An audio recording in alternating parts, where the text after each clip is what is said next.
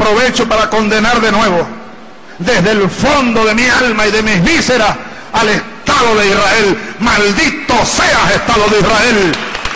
Maldito sea. Terroristas y asesinos.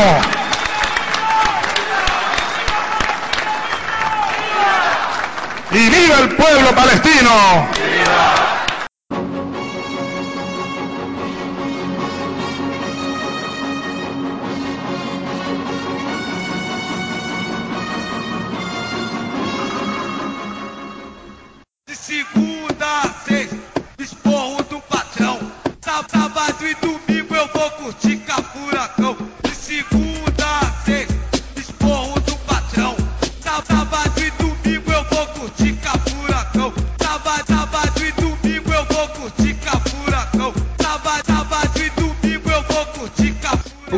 Começando mais um podcast.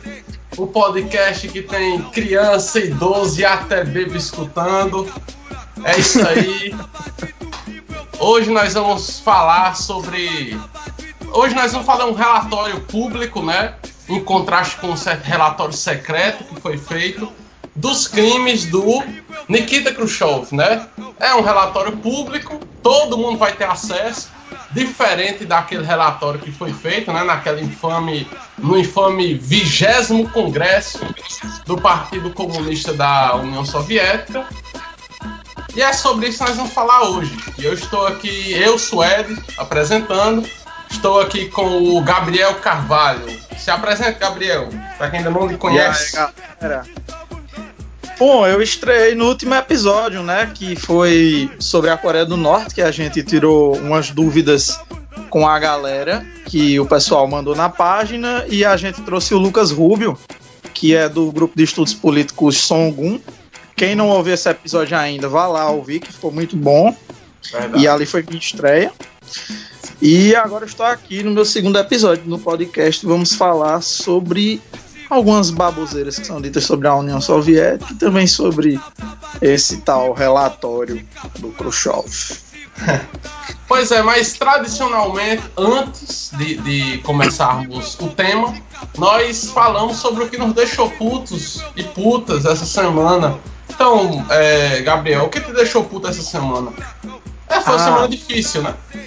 Puta que pariu, viu, rapaz? Não, é, eu não sei nem por onde começar, né? É, primeiro que agora teve.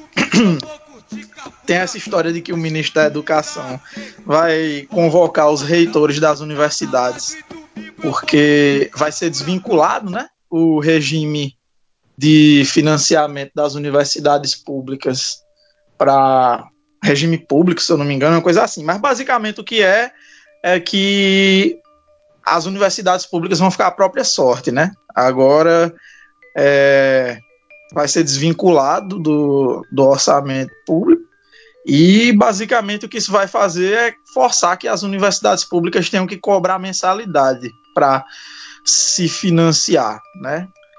Ou seja, não vai ser mais universidade pública, né? E aí eu não sei não como é que eu vou fazer para pagar minha faculdade não, porque eu ainda estou no segundo período. Meu Deus. Vai tomar no cu, Bolsonaro. Mas, é... E outra coisa também foi... é, Essa história que todo mundo tá falando, claro, e eu não vou cansar de bater nessa tecla, vou insistir isso no resto da minha vida. A batata liberal, cara, votou a favor da reforma da Previdência.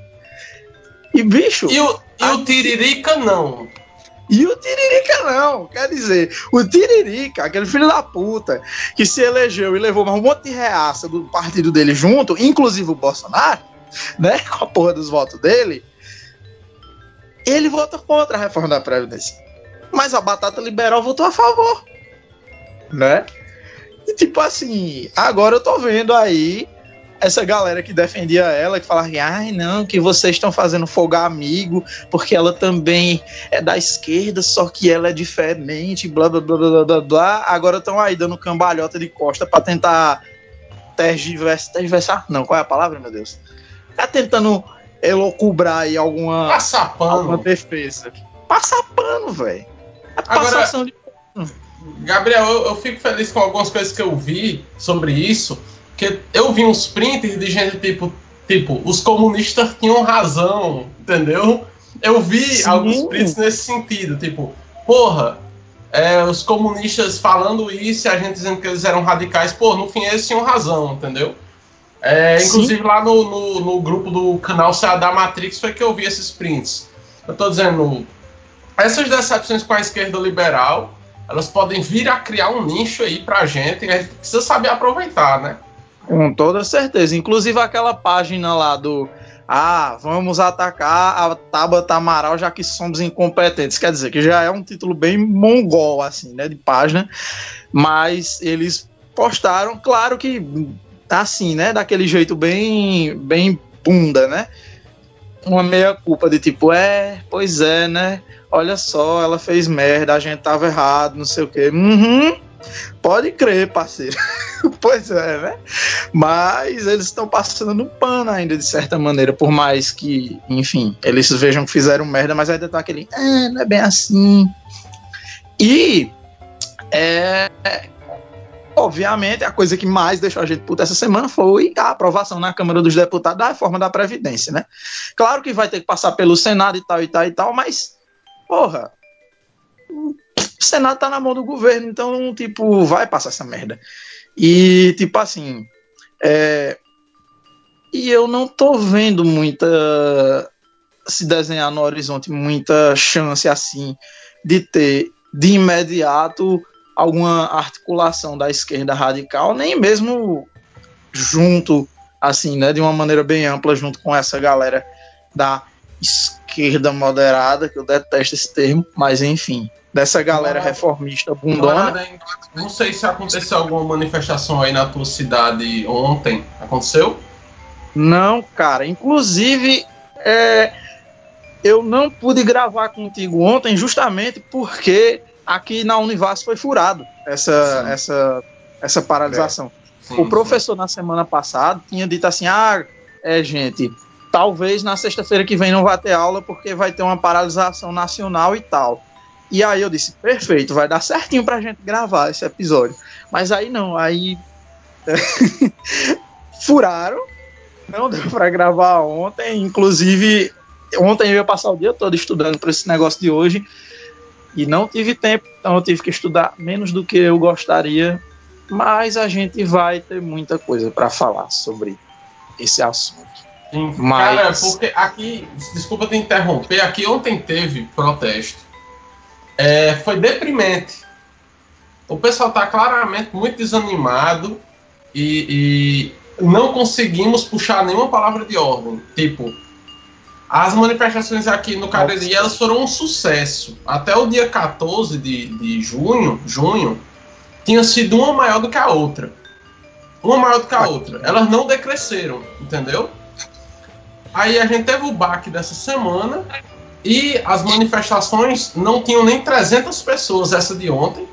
É, eu, para você ter uma ideia, eu cheguei para uma galera do PT e disse: Ó, oh, puxem a palavra de ordem aí na frente, que eu vou tentar vir aqui pro meio e tentar, aqui no meio, levantar. Vocês levantam lá e eu levanto de cá.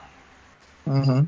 Não deu certo. A gente ficou gritando, nós, tá ligado? Deprimente, cara. É, Aí a galera se levantou mais na hora das falas, inclusive eu fiz uma fala, até publiquei trecho dessa fala no vídeo do, do na, na, página do Martela Cast. É, mas foi bem deprimente. O pessoal está claramente desanimado. E se a gente não conseguir transformar essa, esse desânimo em raiva, a gente vai se fuder mais ainda. Cara, a gente tá muito fodido, porque, tipo, foi tanto desgaste desde o governo Temer, sabe? E, sinceramente, quando o pessoal começou com aquela palavra de ordem lá, ah, fora Bolsonaro, não sei o que, gente, não, tá ligado? Tipo, já, já ficou tão feio da gente ter passado tanto tempo ah, fora Temer, fora Temer, fora Temer, fora Temer. Ah, o Temer saiu, mas saiu porque acabou o mandato dele, tá ligado? Tipo, a impressão que dá, por mais que seja equivocado, por mais que a gente tenha conseguido refrear muita coisa com o nosso movimento desde que houve né, o impeachment, e desde antes, para falar a verdade, né? Porque vamos falar aqui, nós não somos um, um podcast que defende o legado do PT, né? Eu, particularmente, sou extremamente crítico. É, nós, essa é a posição do, do podcast. Exatamente. Inclusive, a gente só aceita aqui quem faz a nossa linha política. É isso aí. E desde, desde que eu me entendo por militante, quando eu me organizei em 2015 e quando eu comecei a participar dessas manifestações com a minha organização, né, que a gente foi, inclusive, se manifestar quando a Dilma fez os cortes, que vale lembrar isso, né? Que isso não está começando agora, que em 2015 a Dilma fez um corte bilionário na educação, a gente foi fazer manifestação quando ela veio visitar a nossa cidade, eu estava lá. Desde Pátria lá, educadora. Exatamente, pátria educadora, né? Imagine se não fosse. E, tipo, desde lá vinha tendo um crescente disso. Mas você vai percebendo que quando acontecem essas derrotas assim, arrefece, sabe? O pessoal fica. Porque é muito cansativo. Sabe? As pessoas. Eu acho que as pessoas não imaginam que o trabalho que dá de construir um movimento desse, de construir uma greve geral, é, de construir uma grande paralisação nacional, dá um trabalho do caralho, bicho. Dá um trabalho muito grande de fazer isso. É, e, tipo, hum, eu, o que me, me deixou assim mais, mais puto de, de lá pra cá foi quando o governo Temer recuou na questão da reforma trabalhista e, tipo, ao invés do pessoal ter feito a paralisação que estava marcada, isso foi em 2017, eu acho. Mas enfim, Foi ao invés- 2016 ainda. 2016. foi em 2016 ainda. Eles desmarcaram, ah, eles recuaram. A gente ficou, bicho, vocês não leram nada de estratégia militar, não. Quando o inimigo recua, você avança e fura o flanco. Você não, não recua junto com ele, não. Você ataca, tá ligado? Mas não. Porque desde lá, e eles continuam fazendo isso, essa galera do campo popular, o que eles querem é ficar ganhando tempo para se colocar como alternativa lá na frente. O meu medo é de não existir nada para ser disputado até o fim desse governo. Eu não sei se o país vai sobreviver ao governo Bolsonaro. O que é que vai sobrar desse país quando acabar esse governo? Entende? A, a Ru- a Rússia czarista terá sido um lugar mais desenvolvido do que o Brasil pós-Bolsonaro. Cara, quando ele, quando ele falou na campanha, ah, porque nós queremos que o Brasil volte a ser o Brasil dos anos 50. Um Brasil com milhões de pessoas analfabetas, desempregadas, passando fome, né, com coronelismo, com gente sendo massacrada. É e isso que ele quer, porque tipo, eu não lembro de nada de bom no Brasil da década de 50, não, na verdade. Verdade. Verdade. Só o Só movimento a comunista. esquerda. É, é, a esquerda era melhor É. naquela época. a esquerda era melhor naquela época, né? A única coisa que eu sinto falta é Bolsonaro. Talvez tenha alguma coisa do Brasil da década de 50 que eu sinta falta. Mas só Vamos isso tentar mesmo. trazer isso de volta também, né? É. Uma coisa assim que geralmente o pessoal fica, ah, eu queria que a União Soviética voltasse tal. Pro... Calma, não me entendam mal. Mas eu acho assim que isso é até um pouquinho de anacronismo. Eu não quero que volte a União Soviética. A gente não pode depender que exista uma União Soviética para que o movimento comunista funcione. Tem tipo até cara, nas condições que o mundo está hoje, não vai ter outra União Soviética ou a gente vai ser exterminado pelo capitalismo, que o capitalismo vai destruir o planeta, ou então a gente vai ter, não é uma união das repúblicas socialistas soviéticas, a gente vai ter uma união mundial das repúblicas socialistas, tá não, não tem mais condições de, de existir aquela, aquela, aquela bipolaridade que existiu, né? Até Socialismo ou extinção. É socialismo ou extinção, não é mais nem socialismo ou barbárie, porque se o capitalismo continuar crescendo, crescendo é uma merda, né? Continuar é, funcionando da maneira como funciona, porque crescer não cresce mais não, né? Enfim, não tem mais para onde crescer, ele tá é, se deteriorando. Mas assim, se continuar do jeito que tá, amigo, não vai sobrar nem para barbárie, pô. É extinção. Inclusive, Pois é. tem o seu fala. texto sobre. Eu recomendo que as pessoas leiam o seu texto. Ah, Muito é, bom. Cara, aquele texto é o texto que eu publiquei essa semana. Isso. Cara, eu escrevi esse texto que eu fiquei desanimada. Eu te- precisava me animar, tá ligado? Foi um texto pra mim mesmo, entendeu? Aí eu Eu publiquei entendo. porque, publiquei porque podia poderia haver outra pessoa que estivesse se sentindo como eu, entendeu? Ah, mas com certeza tem. Inclusive, é uma coisa que eu sempre bato na mesma tecla quando tá tendo essa discussão e entra o pessoal reformista, ou pior, aquela galera pós-moderna que acha que. Ah, não, que tem que ser uma coisa descentralizada. Ah, porque o poder. Ah, Foucault, pipipi, popopó.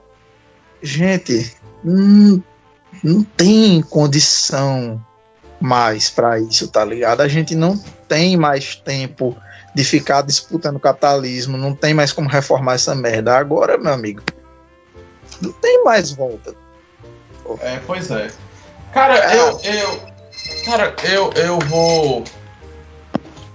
Um segundo. É só. É porque o meu telefone aqui tocou. Minha mãe me ligou mesmo agora. Não vou poder atender no caso.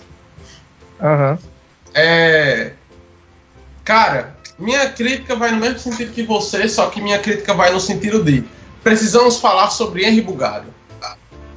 Ah, Eu me, me, fur- me furtei, me furtei por muito tempo de criticar esse cara. Mas esse cara ele tem ganhado influência, influência com vídeos rasos, rasos, Importante salientar isso. com, com deturpações, deturpações profundas da teoria de esquerda. E ele veio naturalmente passar o pano para a Tabata Amaral, para Batata Liberal, né? E ele já, Previsível. come, ele já começa o vídeo cinzentando, dizendo: Não, eu não me decepcionei porque eu não crio expectativas sobre nada. Eu sou um niilista na Europa e foda-se. Eu Ah, odeio gente que faz isso. Sabe quando você escreve ou fala alguma coisa extremamente in- indignado, aí aparece o capitão óbvio, né? Pra dizer, ai, mas você esperava outra coisa? Ai, mas não sei-" Vai tomar no cu, porra. Cara, é política. Política é ideologia, política é expectativa. Política, a gente precisa acreditar. É simples. É muito simples. E, claro que eu não a- esperava outra coisa dela, porra. claro. Mas, Agora assim, a população foi enganada. ficar indignado? Não. Puta que pariu. Agora, agora, ele foi dizer o seguinte: foi dizer o seguinte, se você viu o vídeo, eu infelizmente vi, porque eu sou uma pessoa que gosta de me martirizar, eu vejo as coisas que eu quero criticar até o final, né? Porque nós somos masoquistas. É, é, esse cara, ele disse no vídeo que é, entendam a Tabata, ela é de uma esquerda norte-americana. Ela Ai, não tá ligada a essas vertentes é, mais revolucionárias. Ela é mais ligada a uma esquerda de Harvard. Aí eu pensei, né? Essa, essa menina, ela tem claros problemas psicológicos, né? Porque ela chegou no Brasil para ser a esquerda de Harvard. Não entendi. Por acaso, por um acaso básico, a esquerda de Harvard no Brasil tem um nome: direita. É isso. Aí ele, ele veio dizer que a gente perde se ela for pro PSDB. A gente perde. Ela votou contra, ela votou a favor da reforma da Previdência. O que é que a gente vai perder? O que é que a Tabata Amaral faria que não faria um Dória? Pelo amor de Deus. É tanto que eles estavam lá bonitinhos, né? Na foto, juntinhos. É.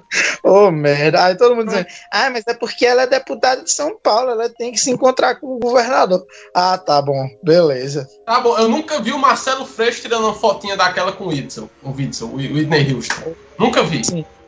Nunca, nunca. Até porque provavelmente se o Witzel tiver alguma oportunidade de se aproximar do Marcelo Freixo, ele vai querer, né? Verdade. Verdade. tentar matar ele. Por Agora- falar nisso, Sim. uma coisinha que eu queria falar. Porque tinha gente que tava.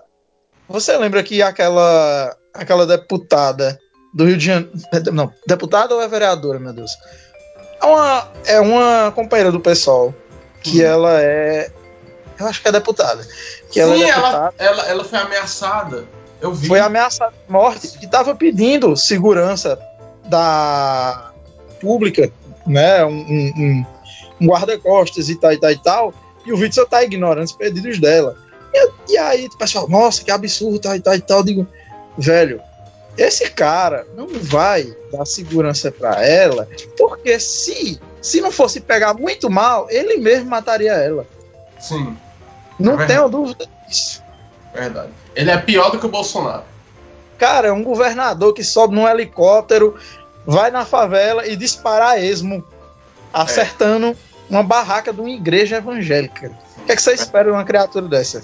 Verdade. Pois é. E o- outra coisa, e a última coisa que me deixou puta foi PT. O PT e o PSOL. Ah, meu Deus. O PT e o PSOL votaram todos contra a reforma da Previdência. Todos. Ótimo. Puro, te- puro teatrinho. Puro teatrinho. Puro teatrinho. Exato. Se o PT quisesse mesmo fazer alguma coisa, ele tinha chamado a CUT, tinha chamado a UNE para ocupar aquela merda daquele gramado lá e talvez até invadir o, o- o- aquela merda daquele congresso. Se o PT Maia quisesse, me- na porrada. é, se o PT quisesse mesmo impedir essa reforma, não teriam feito esse teatro de todo mundo votar não. Porque eles sabiam muito bem que eles iam perder desse jeito. Eles teriam chamado a CUT. Aí o pessoal fica, não. Um cara até comentou no post, né, lá do Martela Cast. Não sei se tu viu. Não, mas é porque a CUT ficou pelega. Sim, primeiro, ficou pelega graças ao PT, né? Já começa daí. Segundo, meu amigo, se o PT chamar, ela vai. A CUT Vai. vai. Até porque. Pode, pode ir a galera, pode ir a galera toda pelada lá. Uhum. Que eles lá que a galera é pós-moderna, né? Pronto, vai todo mundo pelado fazer uma performance. Mas se o PT Uhum. chamasse, eles iriam fazer essa performance dentro do Congresso. É simples. É que as pessoas confundem a base com a direção, né? Você fala do MST, o pessoal, ah, você pela.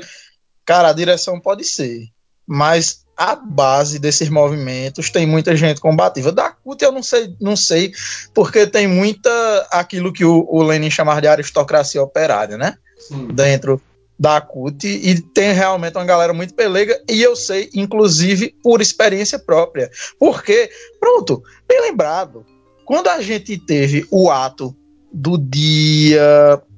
eu, eu acho que foi o dia 14, do dia 14. E a gente fechou a ponte. A ponte foi totalmente bloqueada. Não foi bloqueada só um lado, foi totalmente bloqueada. E o pessoal do PT, da CUT, da Consulta Popular, foram brigar com a gente que estava tentando manter a barricada na ponte. E aí eles começaram a bater boca com a colega da, da nossa turma e ficaram, ah, não, porque não sei o que é que vocês estão achando que vão fazer a revolução ocupando aqui a ponte e tal. Eu odeio quando alguém diz isso. Eu odeio quando alguém diz isso.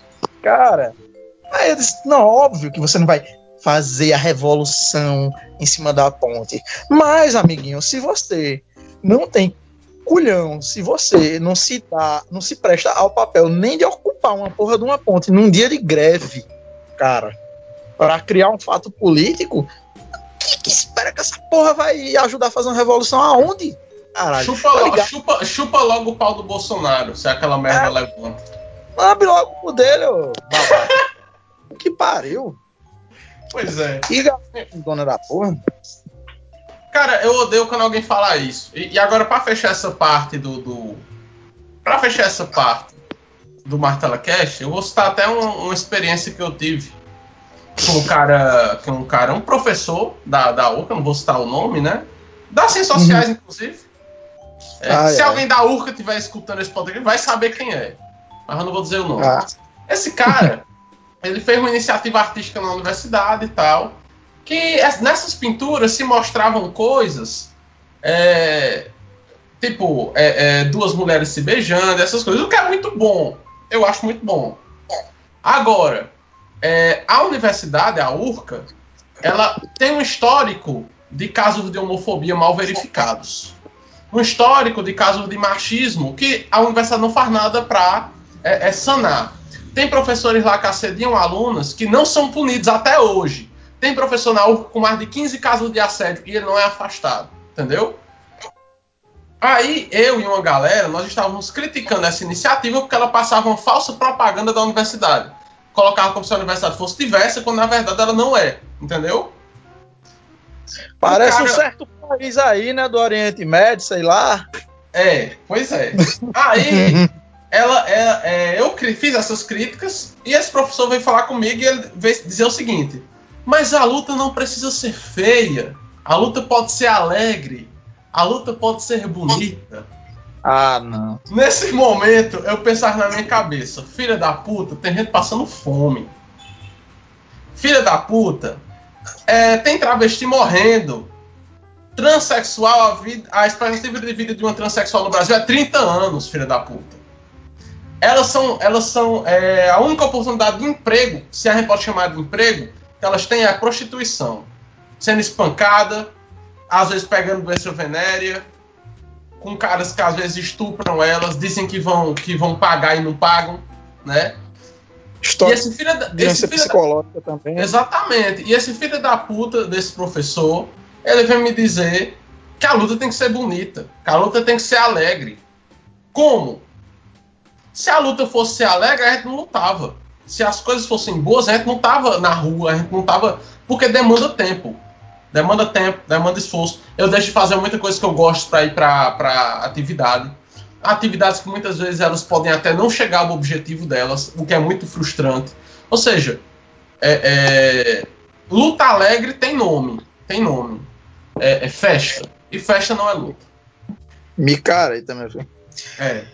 Isso aí que tu me falou só lembrou uma situação que teve na greve de 2015. Foi na greve de 2015. Essa mesma que a gente foi, foi lá botar a Dilma no pau por causa dos cortes que ela fez. Hum. E o pessoal de arte estava fazendo semanalmente uns cine debates, cara. Velho, puta que pariu. A, a professora tava passando uns documentários nada a ver. Aí passou um documentário. Não sei se você já falou no tal do Weiwei. Não. Da China. O cara é basicamente uma versão chinesa da Ioane Sanches. Sim. Você imagina. Aí, tipo, é triste demais. Aí a gente, claro, né, criticou. É só uma merda esse documentário, tem nada a ver isso aí, tal e tal e tal. Vamos, obviamente, defender o socialismo. Aí a professora ficou, ai, professora de artes de uma universidade federal. é, claro. Eu, quem for da Univas sabe de quem é que eu tô falando.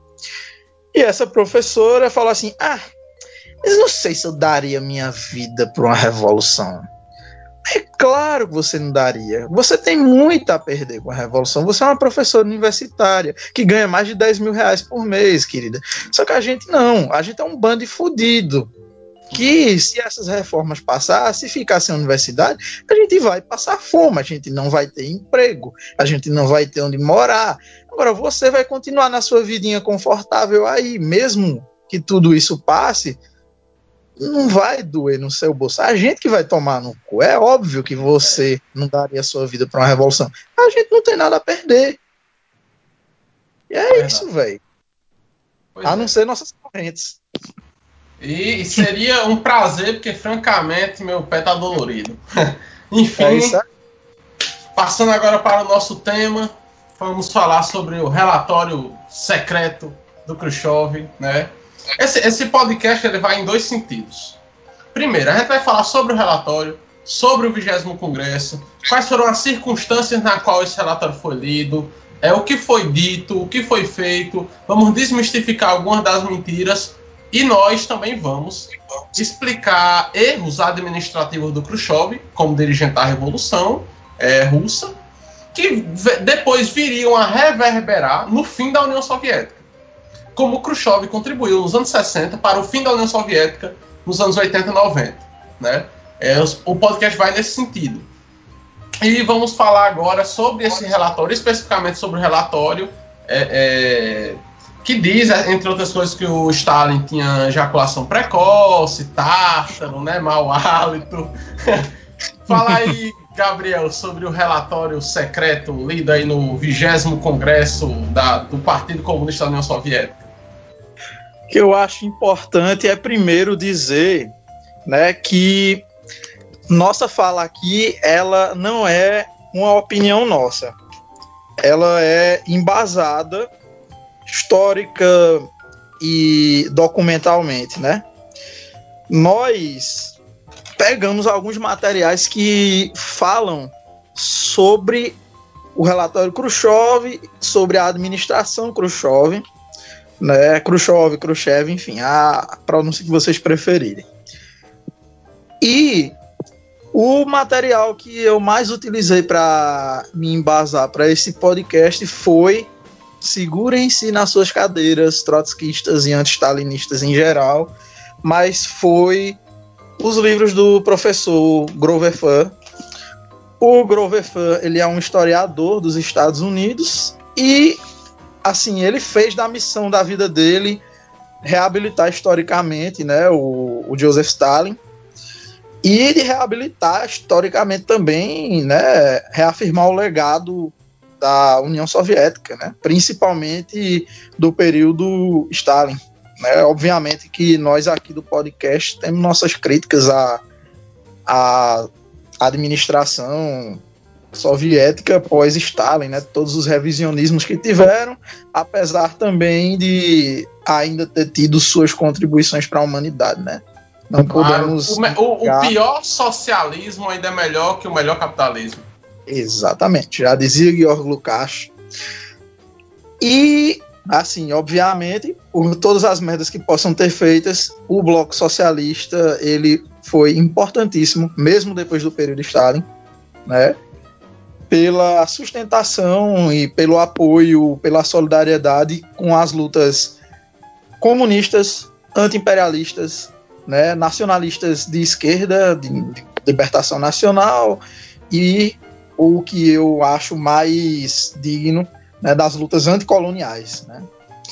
E é, falando um pouco dessa obra que nós usamos de, de base, ela está disponível apenas em inglês. Se eu, que eu saiba, não tem uma tradução para o português ainda.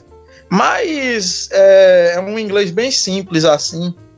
E, e, e é que é foda é... que a, Bo a Boitempo não vai traduzir esse livro. Mas nunca, nem fudendo. Porque, né? A Boitempo, quer queira, quer não, eles subscrevem a esse paradigma anti-stalinista, né? É, é, a, é, a famo é o famoso marxismo pop. É, não marxismo. é nem trotskismo, não é nem trotskismo, não é nem. É o que, é o que tá na, na moda, é o que a galera, né? É, é, aquela, é aquela submissão do marxismo à hegemonia liberal. É aquele, não, mas o Marx ele já falava de antropologia.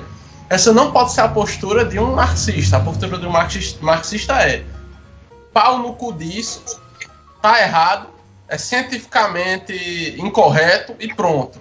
A postura de um marxista não pode ser, não, mas olha só, o Marx já falava disso, blá blá blá. Não essa postura é incorreta. A gente tem que criticar a hegemonia e não criar um Marx cor-de-rosa, um Gramsci cor-de-rosa, um Lukács cor-de-rosa para adaptar a essas metas. Exatamente. A gente não tem que tentar encaixar o nosso referencial teórico dentro dessa degeneração burguesa, na verdade. Até porque Bom, isso, é incorreto, isso, é incorreto, até no sentido científico, né? Você está, é, é, como é que eu posso dizer? querendo que um teórico fale o que você quer. Isso é falacioso. E também é anacrônico, né? Totalmente anacrônico, porque nem sequer certas questões que tentam enfiar dentro da, da obra marxiana nem sequer estavam postas na época. Né? Uh, esse, esse livro ele se chama Khrushchev Lied, né? O Khrushchev mentiu. É, o subtítulo é uma prova de que todas as afirmações do relatório Khrushchev é, são falsas. Tem um pontinho de interrogação, um, um, asterisco com um título assim, exceto duas afirmações é, que eu não posso nem provar nem desprovar, né? Que no caso são duas afirmações que o Khrushchev fez que são infalseáveis. E como a gente sabe, o que é infalseável você não tem como verificar, então é anticientífico. Né? Se não tem como verificar, então não tem como saber. Não tem como saber, se não, se não é verificável, não é uma evidência científica adequada. Mas, e esse livro, o mais, uma coisa que, que eu achei extremamente interessante é que ele tem mais de 400 páginas, né? Só que mais da metade do livro é só de referência. Porque tudo que o Grover afirma no livro tem uma fonte documental, tem uma fonte de relatório de congresso, de carta, de livro e etc, e etc, etc. Ele vai se apoiar em muita pesquisa documental, em muita pesquisa histórica, em muita pesquisa historiográfica mesmo, assim, né? Para embasar o que ele fala desse, desse, desse relatório, né? E tem uma série de questões que ele vai que ele vai apontar e assim, claro que eu separei umas algumas das afirmações do relatório, claro que não ia ter tempo da gente falar de todas, né? Até porque o livro é imenso, né? tem muita coisa. Assim, é um livro pequeno, mas é muito assunto para a gente comentar. É, e eu queria começar pelo. Deixa eu pegar aqui meu caderninho. Que no primeiro capítulo do livro, o Grover vai falar sobre esse que é o assunto que geralmente é o mais levado em conta, né, desse paradigma stalinista. que ele começa o livro falando sobre o tal do culto à personalidade do Stalin, né? E o testamento de Lenin. Você conhece esse tal desse testamento, Suede? Conheço, conheço. por, claro que o, o se o estava no testamento, eu trouxe que é, era o herdeiro. Era o herdeiro. engraçado, é. é que o, é que engraçado é que o trecho que os trotskistas usam, eles, eles, pegam um tre eles pegam só um trecho do trecho, né? É, é. Quando, você, quando você pega o parágrafo completo, o Lenin tem tacado o pau nos dois. É muito foda. E que é isso que é engraçado, né? Porque o relatório tem muito disso exatamente aí que você tá falando, que é de tipo pegar trechos de trechos. Porque esse relatório do Khrushchev, ele vai, ele vai usar muito como base, além, obviamente, das opiniões pessoais deles, de análises psicológicas completamente infundadas, ele vai pegar trechos de supostas cartas, de supostas correspondências e vão ser assim, coisas tiradas fora de contexto, né? E no primeiro capítulo que ele vai falar sobre essa questão do culto à personalidade, uma coisa que o Grover diz e isso baseado em cartas de pessoas que conviveram com o Stalin, em trabalhos de biografias, em é, memórias, tipo, de dirigentes da, da União Soviética que escreveram suas memórias, né? E o que ele vai demonstrar é que, na verdade, o Stalin ele tinha uma ojeriza muito grande à adulação. Ele era uma pessoa que não gostava muito de ser adulado. Ele era uma pessoa que não gostava muito dessa coisa de as pessoas ficarem fazendo grandes homenagens e botando ele lá em cima, colocando ele como ou um deus e tudo mais. Inclusive ele criticava esse tipo de coisa, assim como o Lenin criticava, né? tanto que ele se baseava no próprio Lenin para ter esse posicionamento. E no livro ele vai apontar várias dessas, várias dessas evidências, né, em cartas de pessoas que conviveram com ele e pessoas que inclusive não eram exatamente fãs do Stalin, né, pessoas que eram críticas ao Stalin, mas que diziam não, é uma pessoa é, extremamente é, fechada com esse tipo de esse tipo de adulação, né? Fala até de tipo odeia, ah, odeia, odeia puxa saco. Odeia puxa saco e tá certo ele que puxa saco é, né? não presta. Uma coisa que comunista gosta é de autocrítica e o que a gente não precisa é de puxa-saco. A gente precisa de gente para dizer quando a gente tá errado mesmo. Com e certeza. Várias, várias pessoas que conviveram com Stalin diziam que ele valorizava muito isso. Né? E tipo assim, tudo isso tá em cartas né, de, de pessoas que, que conviveram com ele, em biografias, etc. É, e, e É. tanto é que foram duas grandes depurações do partido durante o regime Stalin, né, durante o período Stalin. Duas grandes depurações. Quadros inteiros do partido foram expulsos, né? E alguns, é, é, é, alguns, e eu estou tirando isso do livro do Ludo Martins, o, o Stalin, um outro olhar, né? Que inclusive é Uhum. muito bom esse livro. É, que também é, tem uma, uma documentação riquíssima e tal. Inclusive os, pró os próprios arquivos de Moscou, ele, ele vai até eles é, para olhar que nos próprios arquivos de Moscou muitas das mentiras já são é, é, já caem por terra. Enfim, é, foram duas grandes depurações durante o período do Stalin. Né? Muita gente foi, foi, foi expulsa e pessoas que tinham um revisionismo muito avançado, essas inclusive foram até executadas, né? mortas de Uhum. fato, porque eram quase terroristas, é, é, planejavam um golpe do Estado, de Estado, queriam chegar em, em- queriam chegar no Comitê Central para sabotar e inclusive o Khrushchev, o Khrushchev e o núcleo dele é uma coisa conspiratória, né? Ele ventila isso no livro, o Ludo Martins, mas não tem, é uma coisa que não tem nem como confirmar e nem como dizer que não é verdade. Perto da, da morte do Stalin tinha uma outra depuração sendo preparada, né? E talvez nessa depuração o Khrushchev ele fosse, né, colocado para fora. Isso antes da época do Stalin morrer, né? Ou seja, você vê, mas você vê já no, no- no- na história do, do Partido Comunista algumas escolhas do Khrushchev, ainda no período Stalin, é, de apoiar, de apoiar a ala mais direita do partido, de apoiar que não deveria ser reprimido tão duramente os kulaks, essas coisas, entendeu? Ou seja, dentro do partido você já vê um não alinhamento do Khrushchev e o Stalin morre pouco antes de uma nova depuração, né?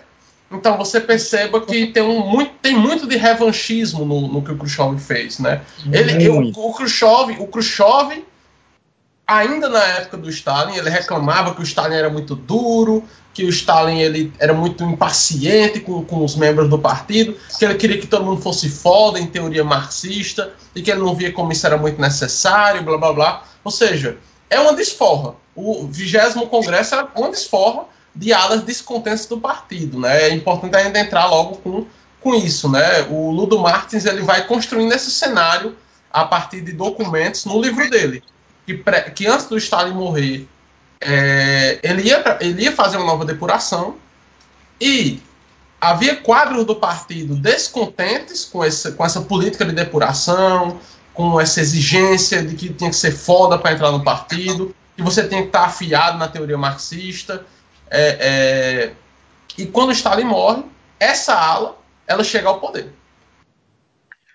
E essa ala, justamente, uma das coisas que o, que o Grover ventila no livro é que, por exemplo, sobre essa questão do culto à personalidade, que talvez, é, porque o Stalin tinha recusado várias vezes e as pessoas enchiam tanto o saco, eles diziam, tá bom, vai, faz. Porque eles diziam, ah, não, mas vai ser bom, porque se as pessoas tiverem um líder é, carismático, né, não usando esse termo, obviamente, que isso aí, enfim. Mas, assim, né, dizendo, não, porque se tiver um, um timoneiro da Revolução Russa, né, você, o povo vai ser unificado e tal, e tal, e tal. Vai, vai criar um, uma, como é que se diz? Criar um, um sentimento de pertencimento com o povo, se tiver um, um líder e blá, blá, blá. Dizer, tá, vai, faz, tanto faz. Mas ele não aturava. Tem até um vídeo bem famoso que é, o Stalin vai fazer vai fazer um discurso e o pessoal passa horas aplaudindo ele. Aí chega uma hora que ele fala assim, véi, para, tá ligado? Que ele estende a mão assim, faz, para, para, para. É, que ele tenta, que ele tenta falar várias vezes, né? E o pessoal não para de interromper ele aplaudindo, ele fala assim, véi, parou?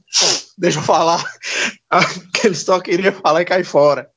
Ele não, não, não era essa pessoa que gostava de, de é, como é que eu posso dizer? Essa coisa de, ah, é, construir uma grande imagem para ele, tal e tal e tal. Não, o cara era, o cara era um estrategista, o cara era um teórico até, né? Ele estava mais interessado era na, no trabalho braçal da, da construção da revolução. Não, não era e, essa... e, e trabalhava de 12, 13 até 16 horas por dia. Exatamente por isso que é, exatamente por isso que inclusive é, se deteriorou tanto assim né, a saúde dele, principalmente nos seus últimos anos de vida, né? É, outra coisa que ele ventila sobre essa questão de citar o testamento de Lenin o Grover chega a, a, falar, inclusive, de que tem evidências de que esse testamento pode ter sido ou forjado ou adulterado, né? Essa, essas duas possibilidades são ventiladas por outros autores que ele utiliza, né? Outros historiadores, né? Que Eu acho que a, a, possibilidade de adulteração ela é, ela é maior porque, uhum, você, porque no, no, suposto testamento, que não é, não é um testamento, né? chamam assim, é, é, é, ele fala mal do Trotsky também. É, que tipo assim, é, na verdade não é. Não, eles falam testamento como se fosse uma coisa que o. É, que é importante também dizer, o Lenin, quando. Depois que ele sofreu o atentado daquela anarquista, que acabou destruindo completamente a saúde dele, né? E depois disso ele nunca mais foi o mesmo. Ele da, sofreu. Filho da puta. Filho da puta mereceu tudo que veio depois com ela. Ah, cara, sinceramente, a única coisa que o Trotsky fez de certo foi, foi meter o pau nesses anarquistas, velho. Puta que pariu. Aí, mas voltando ao assunto, né? Isso fudeu com a, a, a saúde do, do Lenin, né? E muitas dessas coisas ele ditava para que a mulher dele ou as secretárias digitassem, né? É, datilografassem, na verdade. E quando, quando ele estava já nesse estado muito deteriorado de saúde, é que ele tinha essa extrema dependência né, de, dos outros terem que fazer a comunicação por ele. Os médicos diziam que ele não podia se estressar e tudo mais. Que uma coisa que o, o Grover fala, que eu vi uma, uma entrevista dele em um podcast em inglês, e que ele fala assim, muita gente falava, ah, porque o Stalin é, não deixava ninguém falar com o Lenin, ele não deixava nem a esposa do Lenin falar com ele e tal, e tal, e tal. E ele fala assim, na verdade, era porque o Stalin estava tentando preservar a saúde do Lenin. Os médicos diziam, ele não pode se estressar, se ele se estressar, ele pode ter um derrame, ele pode passar mal, ele pode morrer. E aí todo mundo queria ficar em cima do Lenin, cobrando coisa e vindo contar um monte de notícia ruim e tudo mais. Eu vale lembrar que é, pouco, poucos anos antes do Lenin morrer, a Rússia passou por toda uma guerra civil que arrasou completamente o país, né?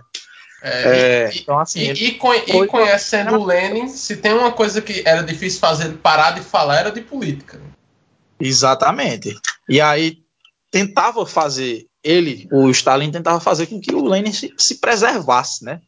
É tanto que também isso tem evidências que são colocadas no livro do Grover, de cartas e tudo mais, que a própria Krupskaya dizia, não, é, realmente, eu, eu, eu fico triste por não é, estar, estar tendo esse, esse bloqueio né, sendo feito com o Lenin, porque obviamente também fazia mal para ele não estar participando, né, é, tão, tão diretamente. Que a Krupskaya até entendia a Krupskaya até entendia, sabe, essa coisa do, do, do Stalin, tanto que ela depois ela chega a se reconciliar com ele e tudo mais. E eles tiveram, assim, muitos, é, muita bateção de cabeça. No, no próprio livro, Grover fala que eles brigaram várias vezes, inclusive uma é, foi é ventilado né, por alguns biógrafos que, inclusive, uma das vezes em que teve conflito entre a Krupskaya e o Stalin, que a Krupskaya falou assim por alto, que essa briga tinha acontecido e o Lenin não gostava que as pessoas é, brigassem com ela, né? É, não gostava quando as pessoas tratavam ela mal, que ela fala assim, ah, não, porque o Stalin foi rude comigo, ele se estressou por causa disso. E ventilam que talvez ele, um dos derrames que ele teve foi por conta disso, né? Que ele se estressou com isso.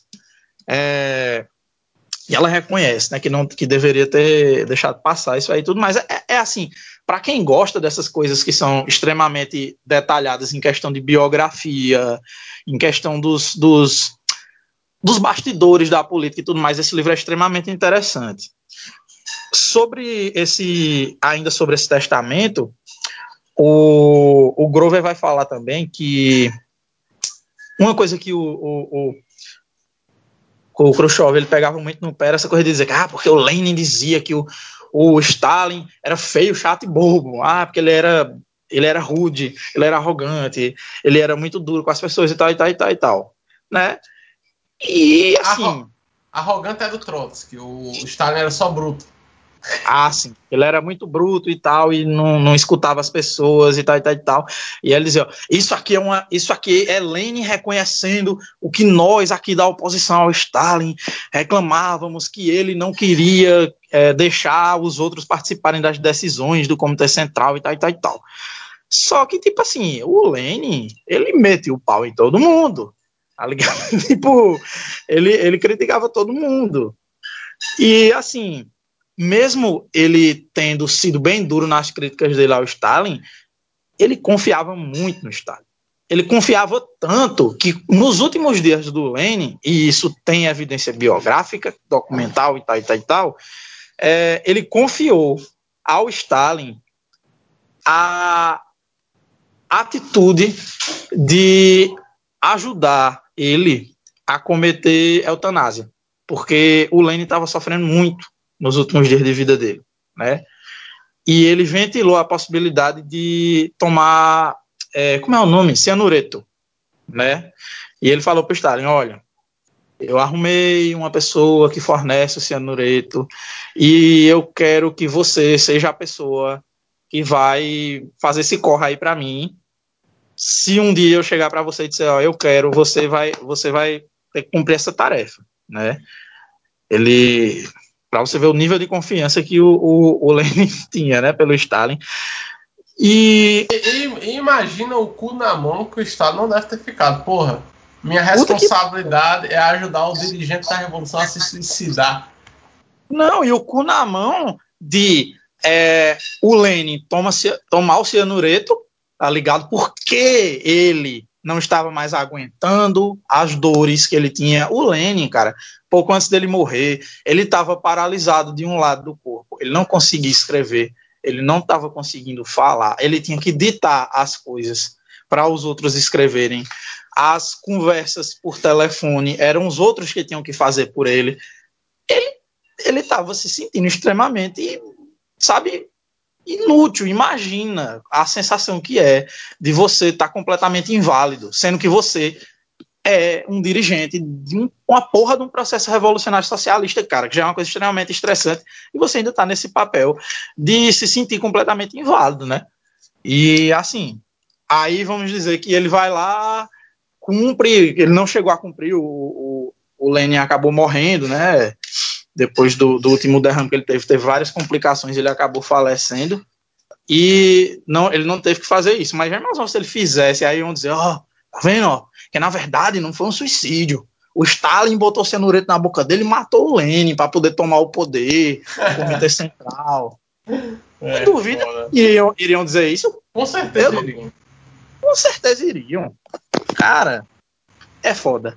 Mas é isso, sobre essa questão assim da, da, da personalidade do Stalin, essa coisa de ai, puta personalidade, blá blá blá blá, essas baboseiras, é isso, né? Tem muita documentação de pessoas que falam que era justamente o contrário.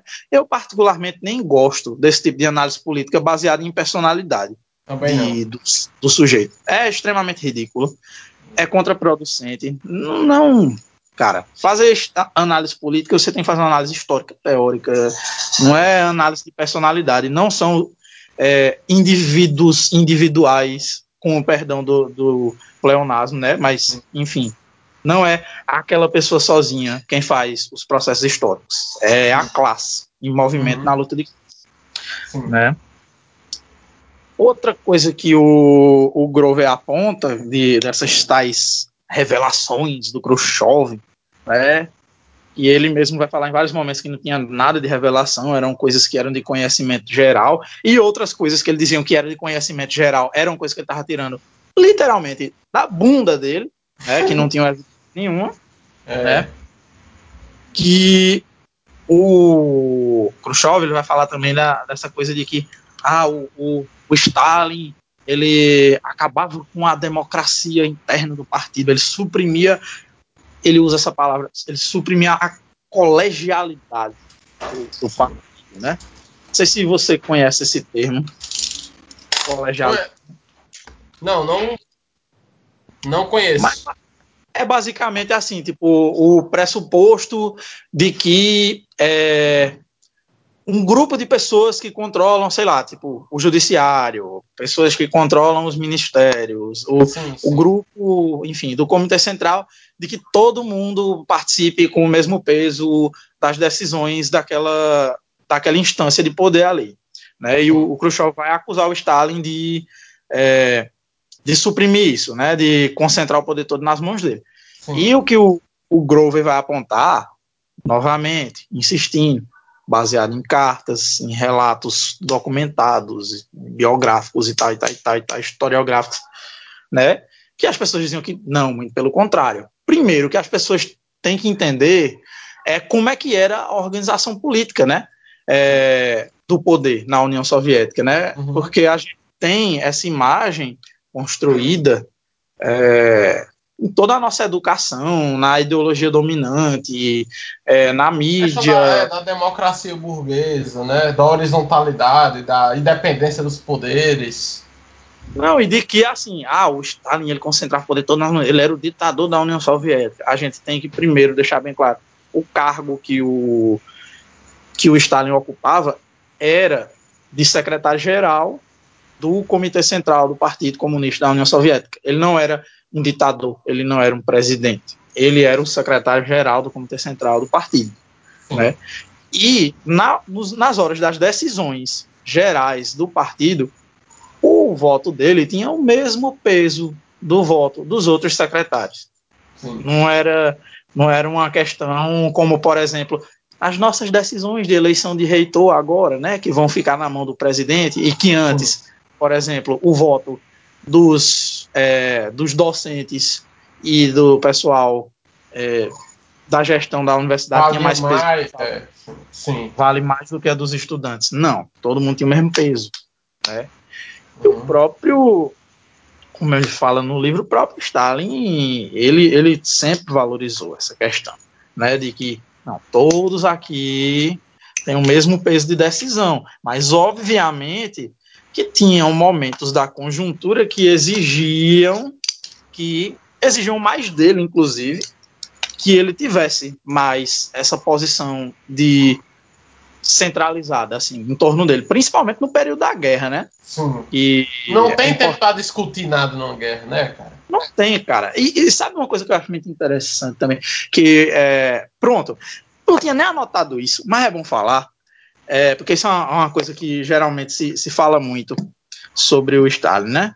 Quer dizer que, ah, porque ele não confiava nos conselheiros deles. Ele confiava mais no Hitler do que nos conselheiros militares dele. E aí eles baseiam isso no quê? Dizendo que, ah, porque ele, ele ignorou as informações que os conselheiros traziam. Gente, o Stalin, na época da guerra, estava passando praticamente o dia inteiro acordado, tratando dessas, dessas picuinhas, desses, desses pepinos, melhor dizendo, desses pepinos da guerra. E quando você é, vamos dizer assim, o, o, o comandante geral no meio de uma guerra, você é bombardeado, você é completamente coberto de um monte de informações e de contra-informações, né?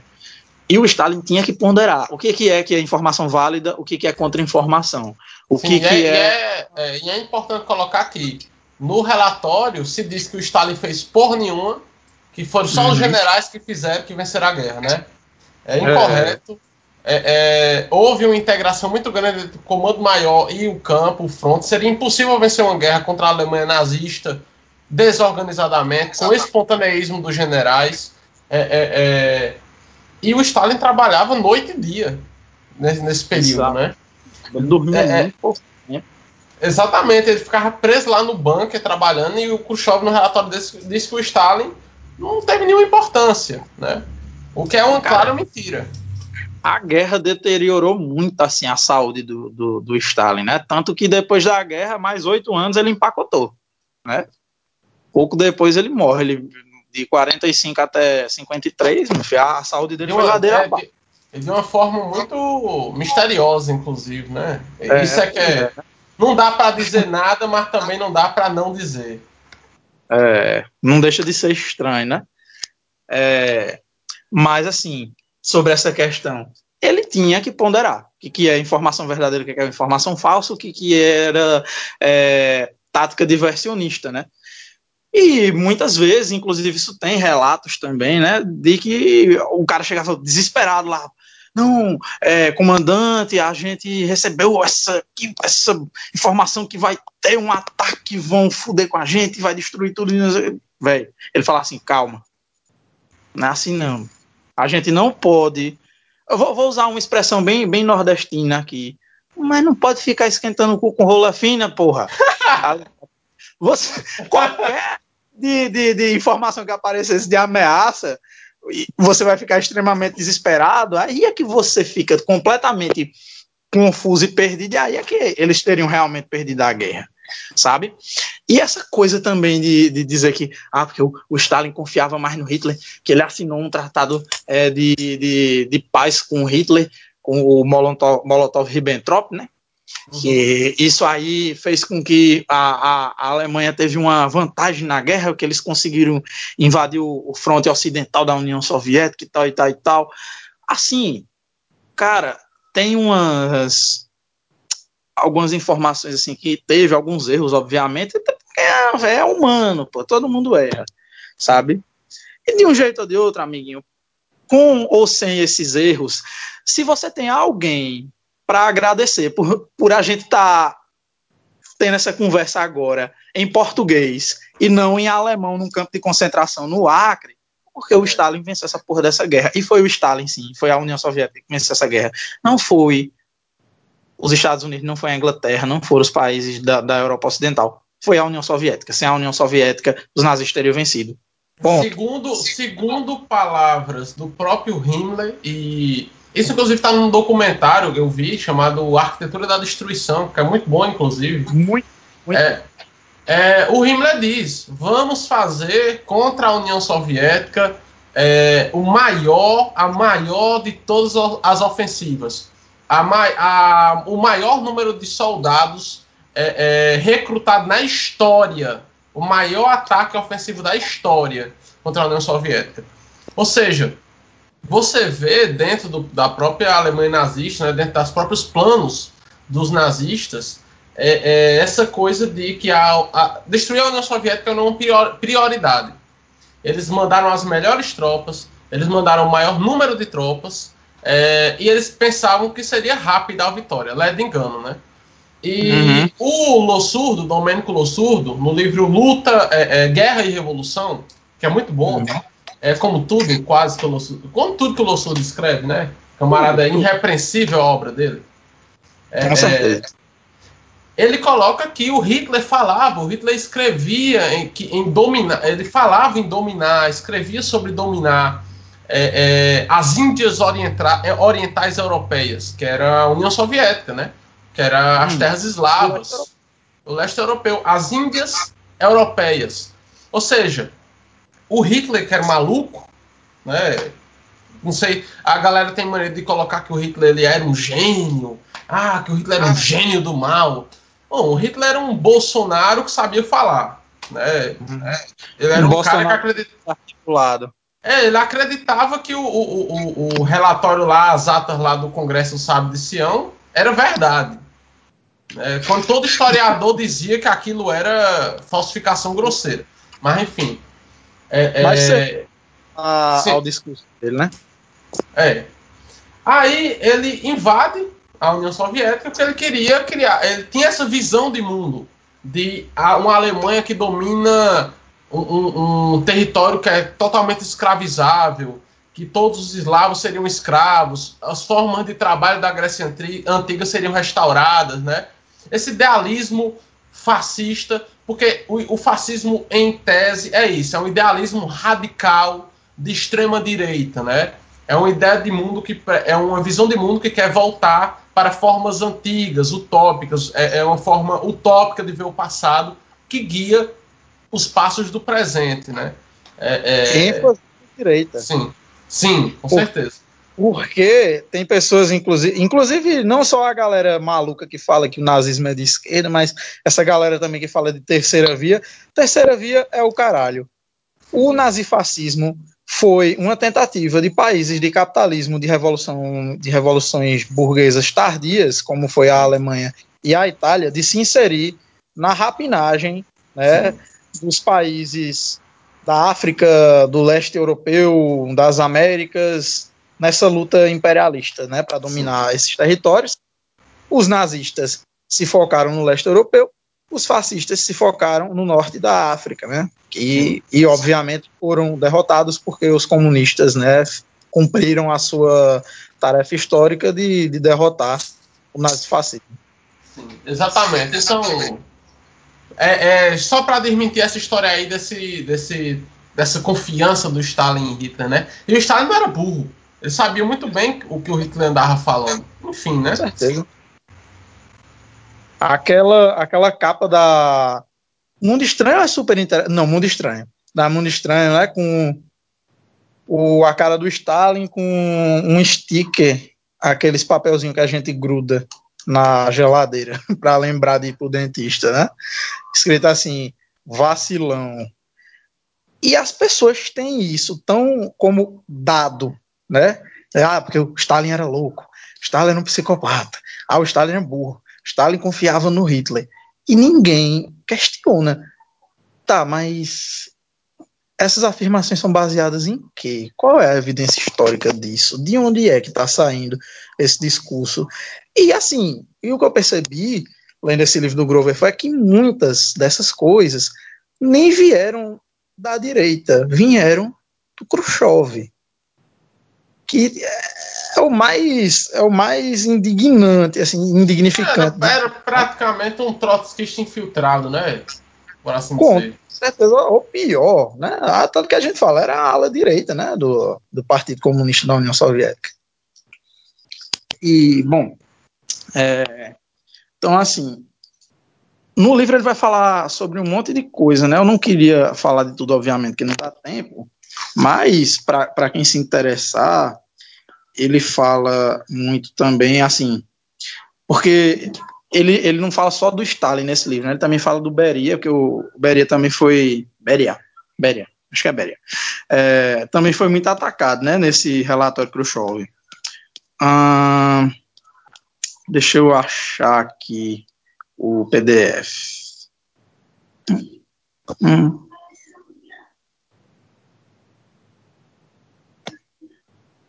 Uhum, uhum, uhum.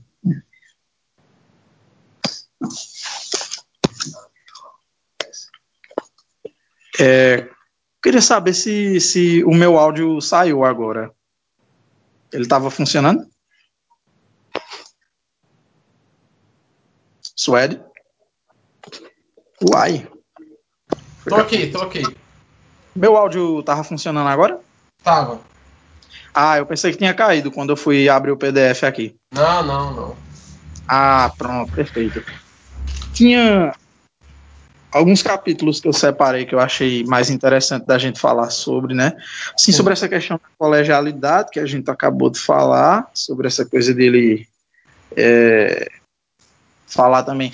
Khrushchev, ele também tinha uma, essa coisa de, de, usar uma linguagem grandiloquente, né? De usar Sim. palavras extremamente é, como é que se diz? E, e tinha intenções bem grandiloquentes também. Eu, na minha parte, eu vou falar, na parte que vai ser mais que eu vou focar mais, é, ele inclusive disse que até 1980 a União Soviética seria um país comunista plenamente estabelecido, já teria passado a transição socialista, e em 1980 a União Soviética já seria comunista.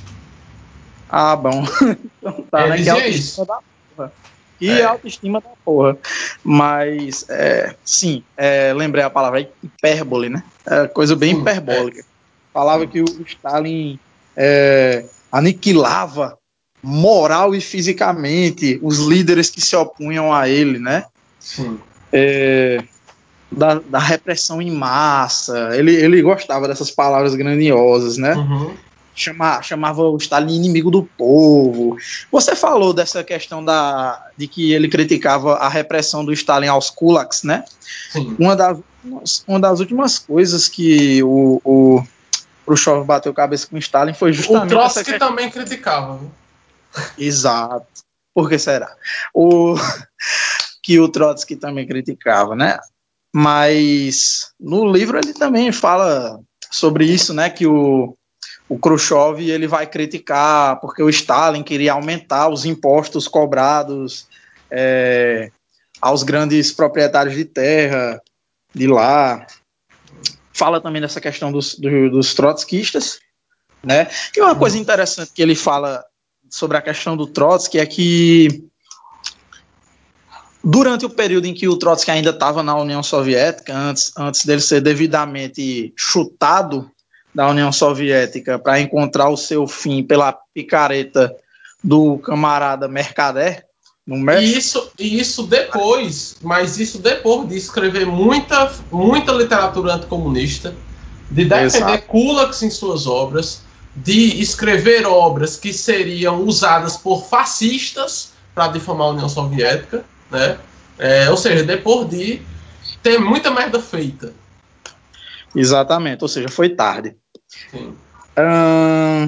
Também ele fala sobre essa questão de ah, a arbitrariedade, né? Que o, o Stalin era arbitrário, que ele fazia as coisas assim ao léu, ao sabor do vento, por, por capricho, né? Ele dizia que o, o Stalin era caprichoso, uhum. né? Que ele também falava sobre questão Deixa eu encontrar aqui a referência que ele faz. Também tem, tem um capítulo que ele fala sobre os casos dos, que teve os julgamentos, né, onde vários, como você disse, teve essa depuração e vários membros que estavam ou é, ou sendo uma tendência à direita, né, do, do partido, ou então ativamente tentando sabotar a, o partido uhum. e eles foram participaram né, desses julgamentos, eles é, tiveram as suas, suas próprias defesas e tudo mais. O Khrushchev ele vai é, citar vários nomes né, dessas pessoas que teriam sido as, as vítimas da arbitrariedade do Stalin. Sim. E o Grover ele pega de um por um as afirmações que o Khrushchev faz a respeito de cada uma dessas pessoas e ele compara né, com essas cartas e compara também com outros relatos que desmentem né, essas, essas questões. Sim. Tem uma. Sobre essa questão da arbitrariedade, quando o Grover estava sendo entrevistado naquele podcast que eu já tinha falado, tem uma hora que ele fala de que o, o Khrushchev fala que ah, porque a esposa de um comandante lá também foi presa e tal e tal e tal. Sim. E foi forçada a confessar e não sei o que, não sei o que.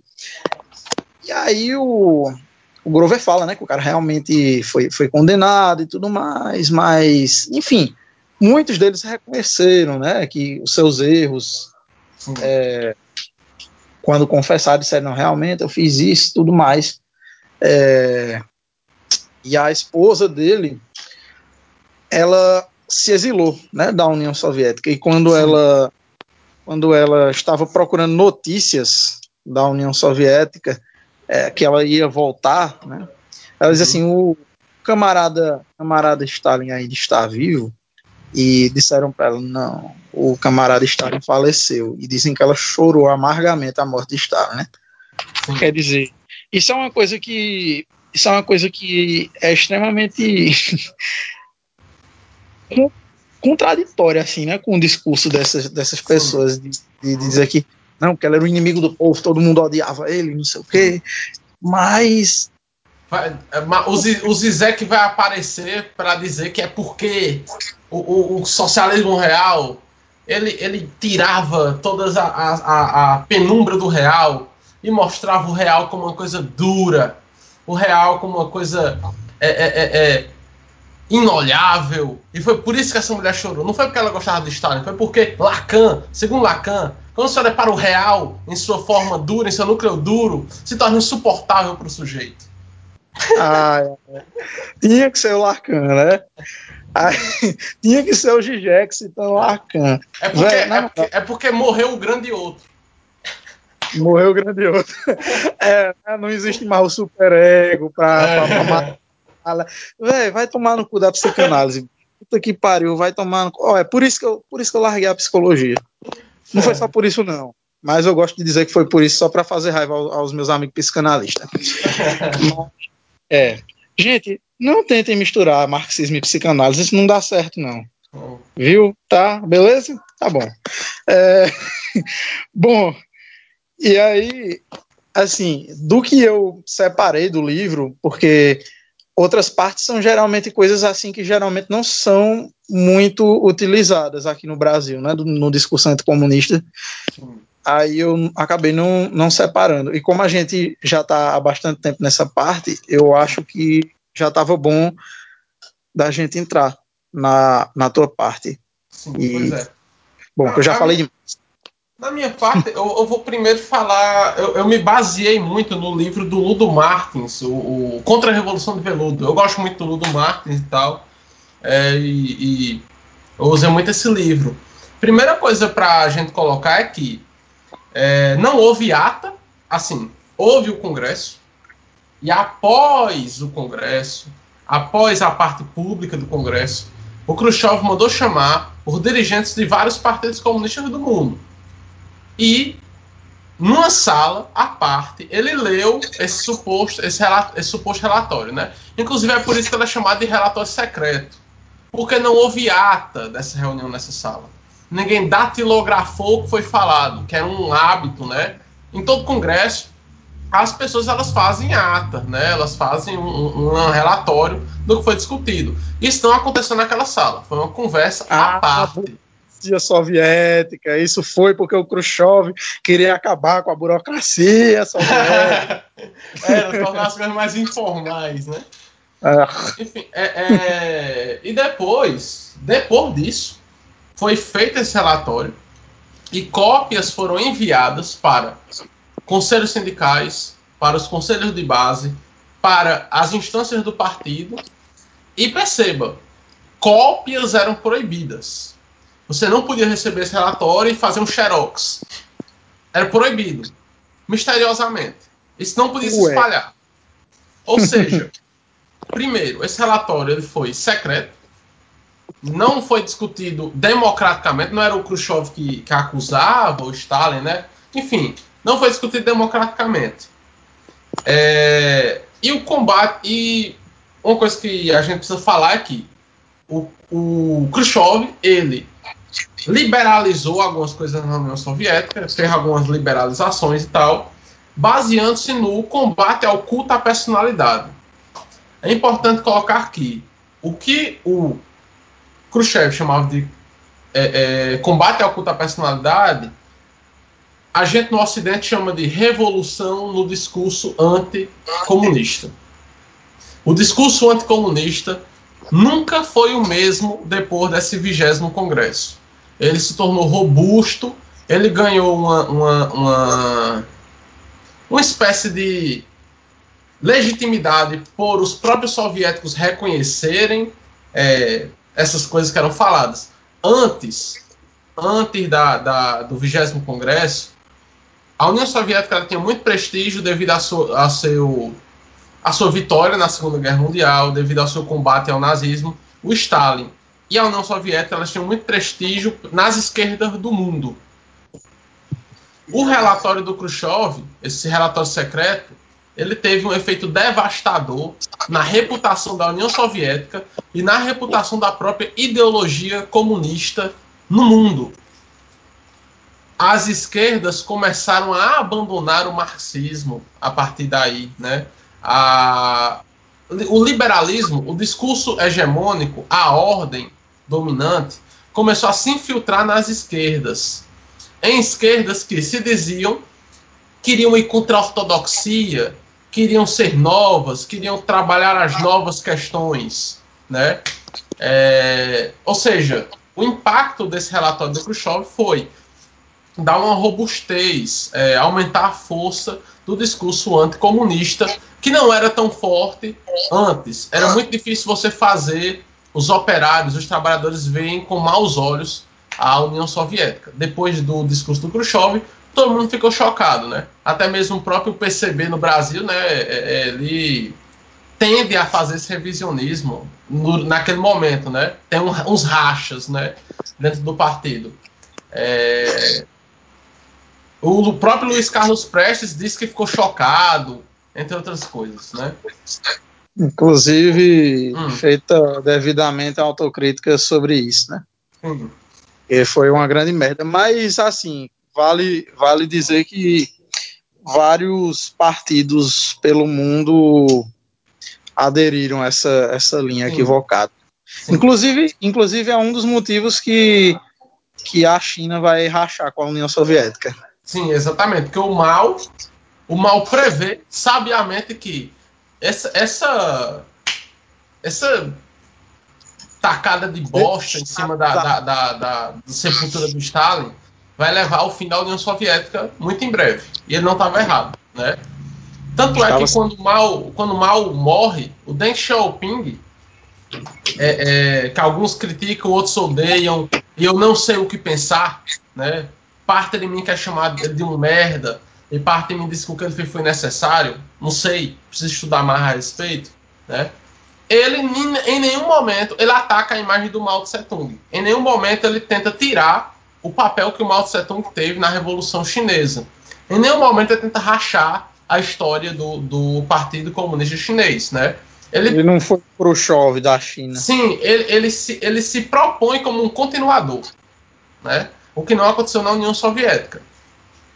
Então, é, o Khrushchev é, fez essa, essa, esse relatório secreto em circunstâncias antidemocráticas não foi feito no plenário do, do 20 Congresso, em que todo mundo poderia discutir, todo mundo poderia questionar. Foi feito em segredo, com o, o, os partidos comunistas do mundo na União Soviética, colocados contra a parede e tal, né?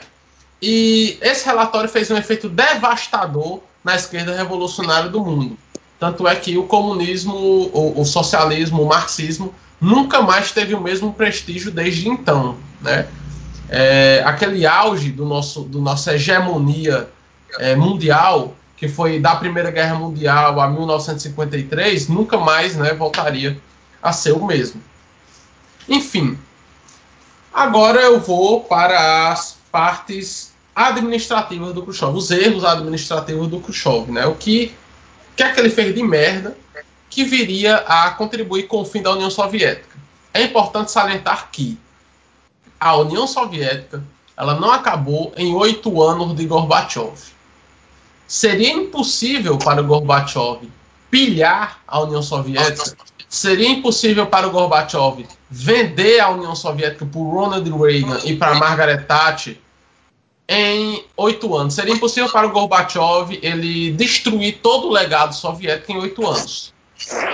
É preciso entender completamente ridículo você propor uma, uma coisa dessa. É preciso entender o processo de dissolução da União Soviética como uma longa duração. Uma longa duração. Com certeza. Que começa que começa primeiro, começa primeiro em contradições não resolvidas do período Stalin que ganhariam outra forma em outros períodos. Um de, uma dessas coisas era os planos quinquenais, a, a, o processo de planificação da economia precisava de revisões. Por que, que eu digo isso?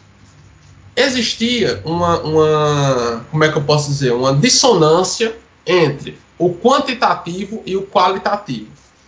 As metas das fábricas elas eram cumpridas apenas quantitativamente muitas vezes produzindo materiais de baixa qualidade.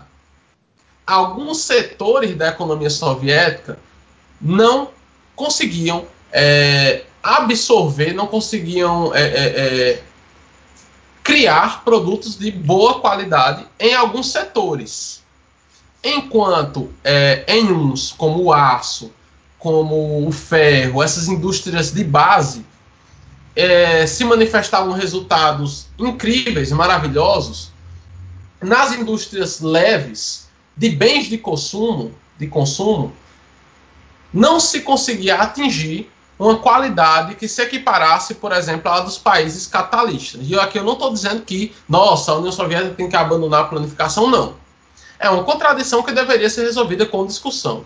Deveriam ser criados mecanismos que igualassem, acabassem com essa contradição entre o quantitativo e o qualitativo. Uma economia planificada, social, em que os trabalhadores tivessem o um controle é, é, é, de suas metas, é, é, da forma como seriam realizadas essas metas, aliás, de uma forma que não apenas a qualidade ela fosse contemplada, a quantidade fosse contemplada, mas também a qualidade. Né? Isso era discutido já no período do Stalin, no final do período do Stalin. Só que o Stalin morre e isso fica para ser discutido no período Khrushchev. E o Khrushchev ele tem a solução de permitir coisas como lucro, lucro em menor escala, lucro individual em menor escala, é, algumas reformas que criariam sementes de uma oligarquia burocrática na União Soviética. Mas eu não vou começar daí. Eu vou começar pelo principal. Khrushchev esvazia o marxismo revolucionário. Como assim? Khrushchev, ele para isso segundo Ludo Martins, no livro Contra a Revolução de Veludo, analisando discursos do Khrushchev, analisando medidas do Khrushchev, analisando a, as atuações do partido naquele momento. Khrushchev para de dizer que a União Soviética é uma ditadura do proletariado. Ele para de dizer que a União Soviética, o governo soviético, é um governo da classe trabalhadora. Ele passa a dizer que a União Soviética é, é o Partido Soviético, o Estado Soviético, é o governo do povo soviético. Ele tira essa retórica de classe do poder. E isso nada mais é do que uma rendição ao nacionalismo burguês. Essa, essa concessão do Khrushchev ao nacionalismo burguês, ela é muito séria ela afeta é, é, a União Soviética culturalmente e ela afeta a atuação do partido em algumas questões. Por exemplo, vou dar aqui um exemplo simples.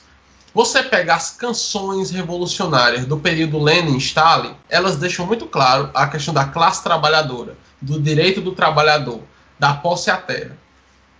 As canções revolucionárias do período Khrushchev, Brezhnev, Gorbachev, elas falam mais do povo, da mãe Rússia, é, é, entre outras coisas. Eu não sei se você é, é, é, sabe, Gabriel, mas, por exemplo, o hino da, da, União Soviética que a gente conhece hoje, ele é do período Brezhnev. E nesse hino da União Soviética que a gente conhece, não tem nenhuma menção à classe trabalhadora.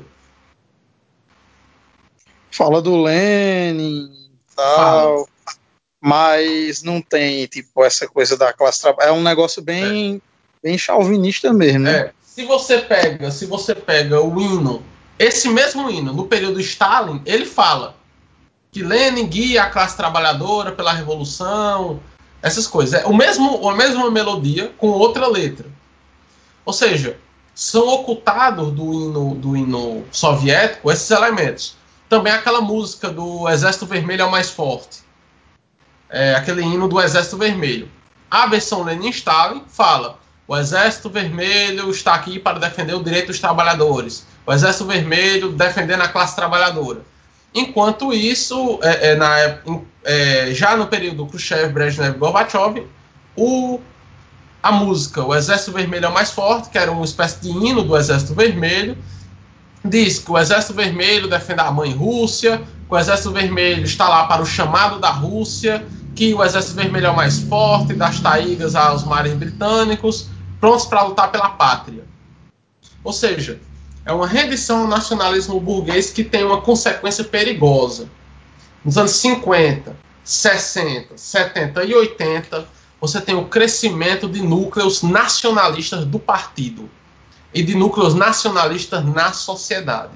Inclusive, pode-se dizer, protofascistas. Grupos que, com a glasnost do Gorbachev, encontram espaço para fala. Que, e as dissidências do partido tornam-se cisões explícitas no período Gorbachev.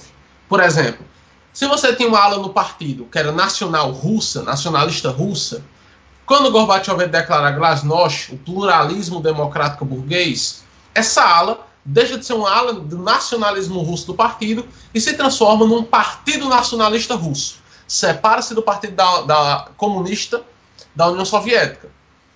A complacência do Partido Comunista da União Soviética, a partir de, do, do Nikita Khrushchev, com o nacionalismo burguês, é responsável, em grande medida, quando olhada em longa duração, pelas cisões que o Partido Comunista da União Soviética sofreria no período Gorbachev.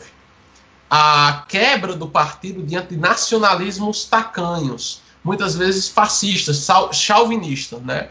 Então, isso é perigoso, é um erro brutal cometido pelo Khrushchev, que levaria, inclusive, a outros. É quase como um, um efeito dominó. Enfim, o marxismo é a ciência do proletariado. Um país socialista não é um país de um povo. O Estado socialista não é o Estado de um povo, é o Estado de uma classe. E o Karl Marx ele já desnudava isso, né? Quando dizia que o Estado burguês é, é o balcão de negócios né, da, da burguesia. Se o Khrushchev ele dispensa essa, essa visão, ele cai nos mesmos erros que a esquerda liberal cai. E na prática ele toma posições que não são nada marxistas, são revisionistas ao extremo. Você quer comentar isso, Gabriel? Gabriel? tava, com, tava com o microfone desligado. Sim. Foi porque o pessoal aqui é meio barulhento, aí eu Sim. tirei o microfone. Pronto. Mas, assim, tem. É interessante você falar sobre essa questão dessa virada de uma, uma posição é, socialista, internacionalista e tal, para essa, essa visão mais chauvinista, mais é, nacionalista, porque assim o que ficou na, no imaginário das pessoas foi essa visão do, do da União Soviética de Khrushchev para frente, né? De que eles eram ah, os, os que defendiam a mãe Rússia e inclusive que muitos muitas pessoas dizem, né? Principalmente os pós-modernos gostam de dizer, né? Que ah, porque a, a União Soviética era social imperialista, Sim. porque era uma. Eles eram um, uma, uma ditadura russa sobre as outras repúblicas que faziam parte da União e que esses países queriam se desligar porque eles tinham raiva dos russos, porque os russos estavam oprimindo eles e tal e tal e tal. E assim, de fato, antes do, da derrubada do czar, né, a Rússia é, tinha essa, essa posição mesmo imperialista sobre esses outros povos. E inclusive o fato de historicamente a Rússia ter sido um país é, que impôs uma relação imperialista com esses países, né, antes da Revolução Socialista, inclusive gerou vários problemas é, de grupos separatistas, né, dentro da União Soviética que queriam se desligar do, do, da União. E é uhum. importante falar disso porque um dos maiores mitos anticomunistas né, que existe, que é esse mito do Holodomor, Holodomor, não sei se pronuncia Ho, mas que, que foi so, muito propagada por os nacionalistas ucranianos, Sim. que até hoje é utilizada. Fascistas, diga-se de passagem. Por fascistas, diga-se de passagem, né? Que você tem gente liberal, de direita ou de esquerda, que adora usar isso aí, mas nunca fala, por exemplo, ou se esquece ou não sabe, né? Que isso é um mito criado por fascistas, né? Grupos de extrema direita, inclusive isso era extremamente propagado pelos nazistas para tentar é, aderir, fazer com que os povos né, ucranianos sim. e de outros sim. daquela região da Bielorrússia, que eles é, incitavam né, essa, esse, esse separatismo. E o Holodomor foi uma, uma das dos grandes mitos que foram utilizados para é, essa incitação, né, separatista. E na Ucrânia, por exemplo, você teve durante toda a existência da União Soviética essa tensão, né, com a Rússia. E, e essa tensão, o ponto mais acirrado dela foi, inclusive, durante a Segunda Guerra Mundial. Tem um livro que do Thurston, Robert Thurston, que é um historiador que a gente está traduzindo agora, e ele fala sobre justamente sobre como foi a relação né, da, da Rússia com os outros países da União Soviética no período da guerra, né, da Segunda Guerra Mundial. E uma coisa muito interessante, que é o capítulo justamente que eu peguei para traduzir, que é sobre a colaboração dos ucranianos com os nazistas. Né?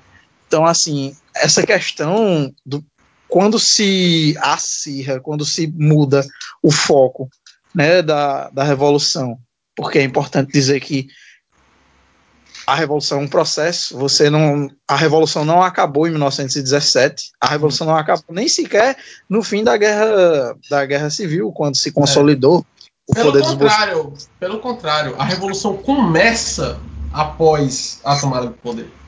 Exatamente. A revolução né? é a transformação social. Exatamente. O, o, o, aquele momento da ruptura, ele não é aquilo ali não aquilo não é a revolução, né? Aquilo ali é um momento de ruptura. A revolução é o processo que você está construindo uma nova sociedade, né? Como como o próprio Che Guevara falou para um dos guerrilheiros quando o poder foi tomado em Cuba, né, de Fulgêncio Batista, que disseram: "E agora, camarada Che, o que é que nós vamos fazer depois da revolução?" Ele disse: "Não, depois da revolução não, a revolução começa agora." Sim. Né? É. é uma coisa muito interessante.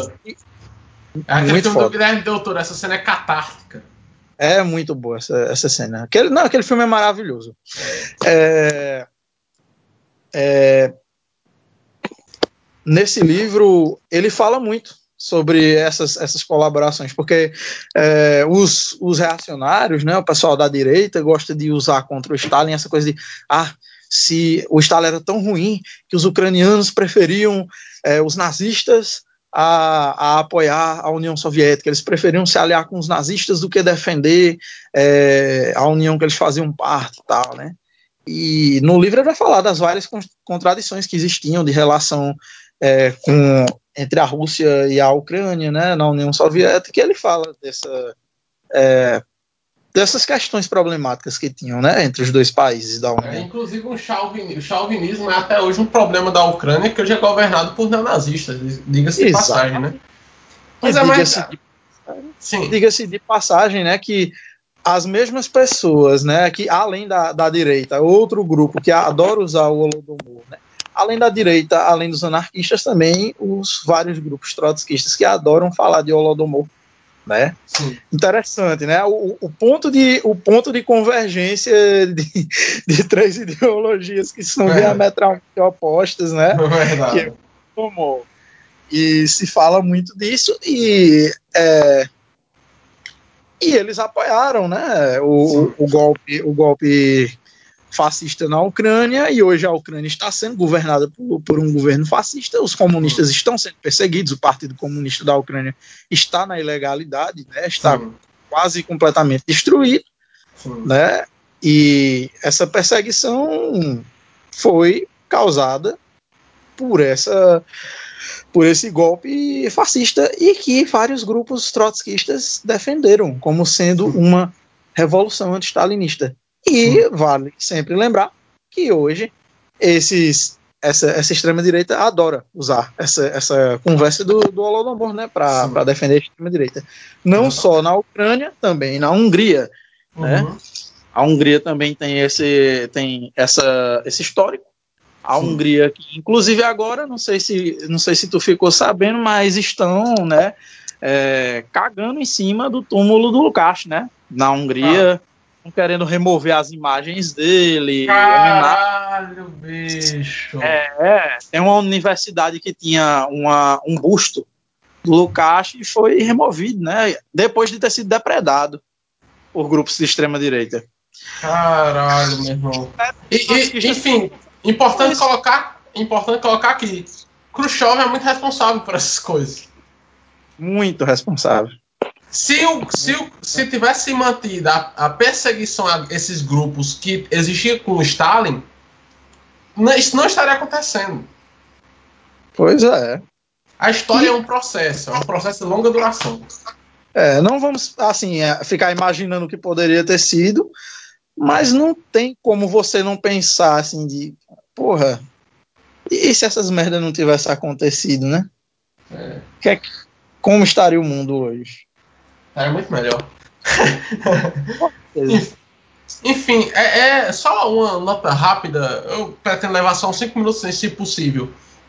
Ah, mas o, o povo não era para falar do povo, é para falar de uma classe. Ah, mas o Estado. O como os marxistas entendem povo e entendem Estado?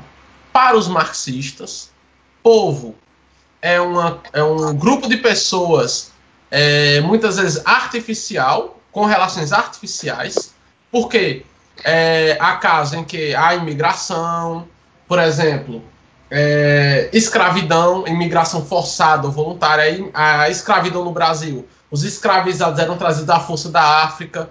É, por eles, naturalmente, eles não estariam aqui, não teriam vindo. Ou seja, o povo é muitas vezes uma união de pessoas diversa, com uma série de contradições, é, com a harmonização artificial. Ou seja, a língua é imposta, o Estado é imposto, tudo é artificial. Ou seja, é uma junção de pessoas artificial. O povo apenas em uma. Sim. Desculpa, mas muito interessante você falar disso, porque vai, isso aí vai já pegar num ponto que a gente vai usar no nosso próximo episódio, né? Sobre essa artificialidade é, de uma é.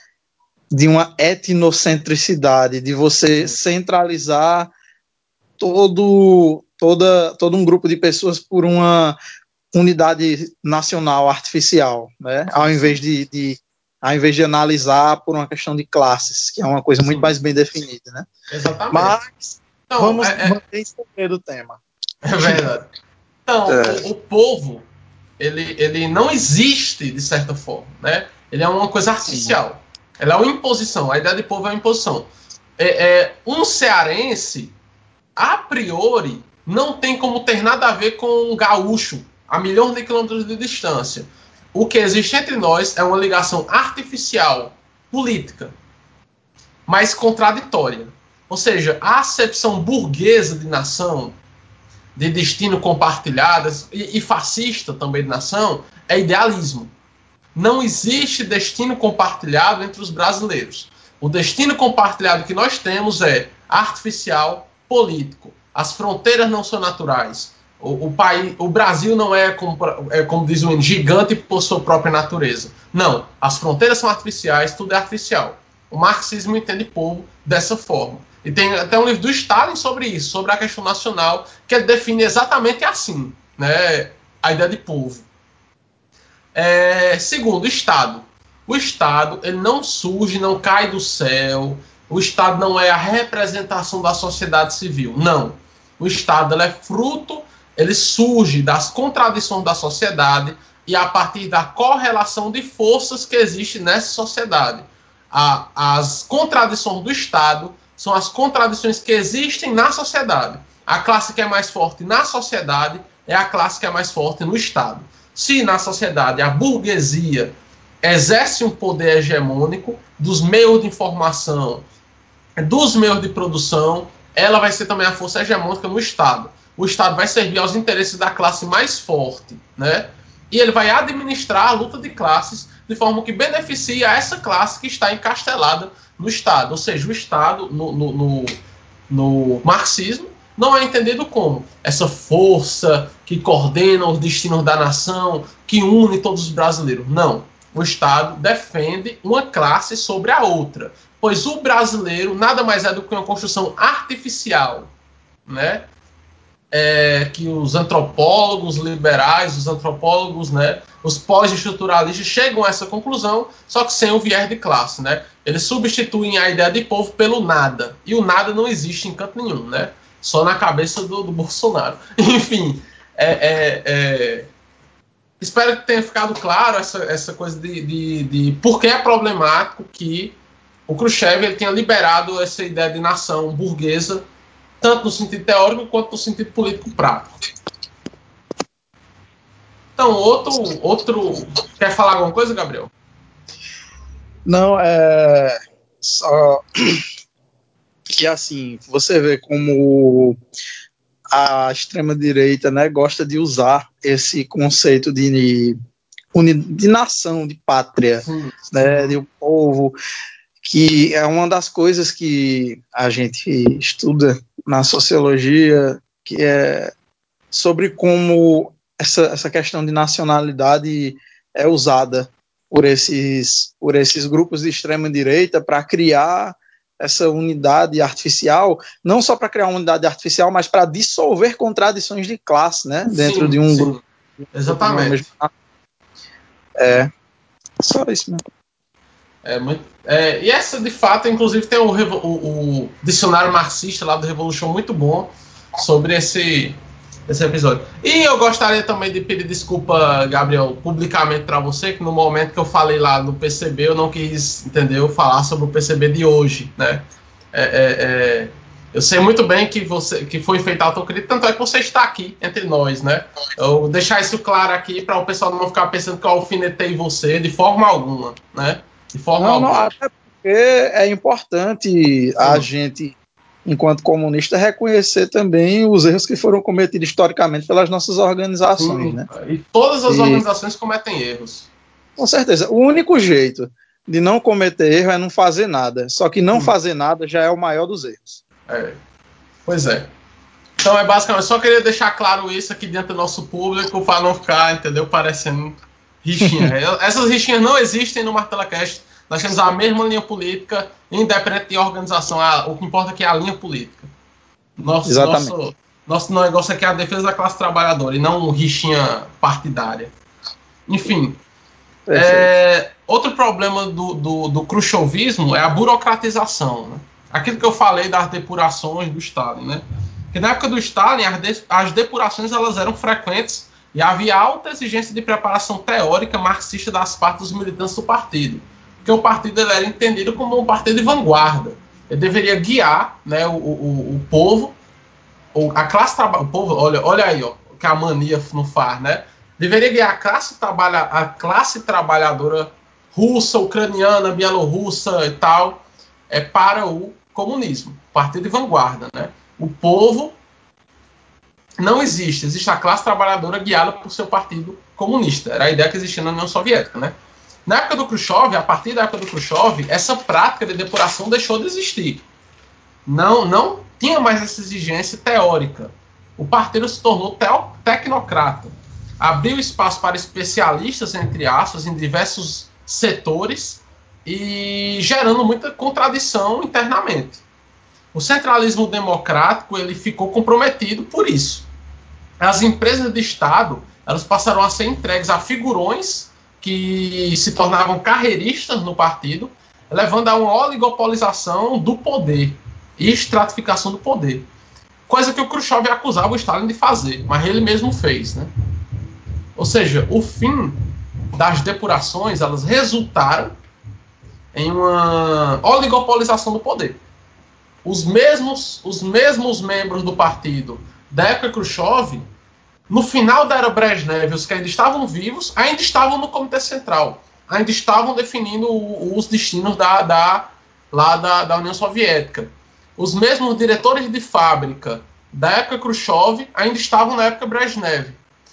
A falta das depurações gerou um fim da rotatividade dos cargos, gerou, é, é, gerou um empobrecimento teórico do partido. E passou-se a se dar preferência ao aspecto da especialidade técnica do que ao domínio da teoria marxista. Um, é, técnico, um cientista, um cientista especialista em algo, ele era preferível dentro do partido do que um, um ideólogo marxista, por assim dizer. E passa a haver uma separação das massas com o partido. O partido se torna uma mesa burocrática que define os rumos da, da, da, da maquinaria estatal em detrimento do povo. O povo não participa, a população, a classe trabalhadora não participa mais é, dos processos de decisão do partido. Isso fica burocratizado e o poder fica muito concentrado em algumas mãos, algumas mãos que, inclusive, continuam donas de empresas após o fim da União Soviética. Alguns tecnocratas, alguns donos de empresa alguns membros da burocracia soviética continuam, após o fim da União Soviética, como dono dessas empresas após o fim da, do regime. Para você ver é, é, é, como foi grave essa decisão. O Khrushchev reclamava das depurações, se sentia afetado por elas, e ele, em uma ala do partido, que na verdade só queriam mais privilégios, né, acabam com essa prática. E chega-se ao ponto de membros do Partido Comunista da União Soviética não estarem nem aí para o fim da União Soviética. O que importava para eles é que as empresas continuassem dando lucro para eles. Isso é gravíssimo. Isso é gravíssimo. Quer comentar, Gabriel? Sim. É... Houve esse processo. Porque, assim, é interessante você falar nisso, porque mais cedo a gente disse né, que as pessoas têm que saber que não o processo de, de, de, degeneração e de fim da União Soviética não foi uma coisa que aconteceu do dia para a noite, foi todo um processo de abertura para o capitalismo e de, enfim, degeneração ideológica do partido que levou para esse fim, né? E essa questão dessa abertura para o crescimento de, de uma burguesia que depois acabaria se tornando o que hoje é, essa classe dominante na Rússia, né? Quase, quase mafiosa, muitos mafiosos, inclusive. Sim, sim, importante dizer que, que a partir do, do a partir do governo de Khrushchev, que muita gente fala assim, ah, não, porque a União Soviética que criou a, a criou a máfia russa, não sei o quê, mas eles, do mesmo jeito como falam a mesma coisa da Yakuza na, na Yakuza não, diz, fala disso de, de máfia na China e tal, Yakuza no Japão. É, mas, enfim. Mas você vai ter esse processo né, de, de criação desses, desses burgueses com essa degeneração, com essa descentralização do, do, do controle dos meios de produção da União Soviética nos, nos delegados eleitos pelos trabalhadores das empresas, passando para esses gestores que vão se aburguesando né, e acabam se tornando o que hoje é a burguesia da Rússia, né, depois desse processo de degeneração. Tanto é, gente... como, como eu falei, é muito grave que altos, altos membros do Partido Comunista da União Soviética, para eles tanto fazia se a União Soviética estava lá como não está. Isso é, isso é inacreditável. Sim. E eles continuam aparelhando né, o, a, a, o governo da, da Rússia. É, é, tanto que, que os anticomunistas gostam de dizer né, que ah, mas o Putin era um agente da KGB, ah, mas fulano de tal era do Partido Comunista. É, meu querido, tinha uma ala à direita dentro do partido, né, desde muito tempo. Essa, essas pessoas que fala como se fosse uma coisa monolítica, né, do partido que ah, que era autoritário e que não podia ter oposição. Cara, tanto podia ter oposição que essas merdas se cresceram dentro do partido depois que o, o, o Stalin faleceu, né? Sim. Ou será que ele não simplesmente faleceu? Hum. É, não sei, né? Tá, é, é, é estranho, é estranho. Estranho, estranho. Mas, enfim, outro problema foi a militarização da sociedade. Né? É, a ideia, uhum. aquela ideia burguesa de exército, exército diferente de povo, ela começa a surgir na, na União Soviética. Cada vez mais o exército é separado do povo, isso é, a classe trabalhadora vai deixando de ser vista como defensora da Revolução Soviética. O Exército Vermelho ele vai se tornando uma força militar tal qual os países capitalistas.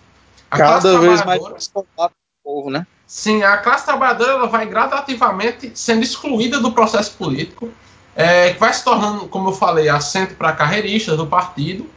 O marxismo deixa de ser um guia para a ação do partido e passa a ser a ideologia justificadora de coisas. Faziam alguma coisa, iam lá no Karl Marx e, ó, mas, ó, aqui, ó, como se fosse uma Bíblia, né? Uma visão dogmática, ideológica, no sentido lá da ideologia alemã do, do Karl Marx, né? Então, esse esvaziamento, com o passar das décadas, gerou uma apatia que levou à não resistência à fim da União Soviética. O exército, explicando aqui para o pessoal, em um país socialista, o exército, como Lucas Rubio colocou sobre a Coreia do Norte lá, não é entendido como uma coisa à parte do povo. O exército, ele da classe trabalhadora, o exército ele é, é uma, um braço da revolução. Mas a defensora da revolução é a classe trabalhadora. Se o exército cometer erro, é a classe trabalhadora que tem que defender a revolução. Quem é a muralha de uma revolução socialista é a classe trabalhadora, não é o exército. Não é um exército nacional. Quem defende a revolução é a classe trabalhadora. E o exército surge da classe trabalhadora e é um braço armado permanente da revolução. Mas se o exército comete erros, se o exército desliza, se há degeneração no exército, quem aponta esses erros quem preserva a revolução é, é, a classe trabalhadora. E se perde essa consciência na, na União Soviética. O exército se burocratiza, ganha certos privilégios e passa a ser entendido como uma coisa separada do povo. E isso leva a outro problema, o social imperialismo. O, o malfadado social imperialismo. Com essa separação, começa a se ter a ideia de que a revolução pode ser exportada. Em nome de defender revoluções que estão em progresso, o Exército Vermelho invade vários países, gerando insatisfação em alguns deles. O caso da Polônia, o caso da Ucrânia, né? É o caso da Bielorrússia. Contradições com os nacionalistas desses países, que ganhavam cada vez mais espaço, ficam cada vez mais difíceis de resolver por causa do social imperialismo, porque a União Soviética começa a invadir territorialmente alguns países. Isso aconteceu na Ásia, isso aconteceu na Europa, né? Também o desrespeito por parte da União Soviética à soberania de outras revoluções. Um caso marcante disso é a crise dos mísseis em Cuba.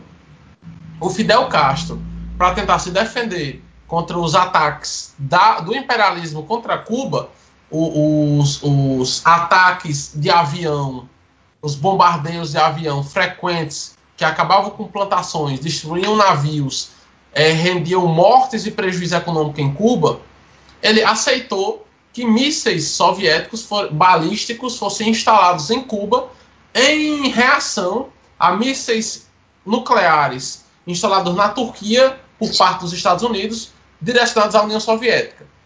Então, Fidel Castro ele aceita para tentar forçar uma negociação com os Estados Unidos, só que a crise acontece, mas quem negocia com os Estados Unidos não é o Fidel Castro, é o Khrushchev.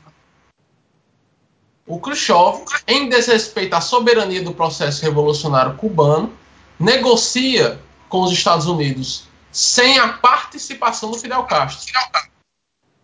Isso é uma humilhação tamanha, tamanha, que o Che Guevara, a partir desse momento, passa a considerar abdicar da sua posição de ministro da indústria e aí fazer outros processos revolucionários, né?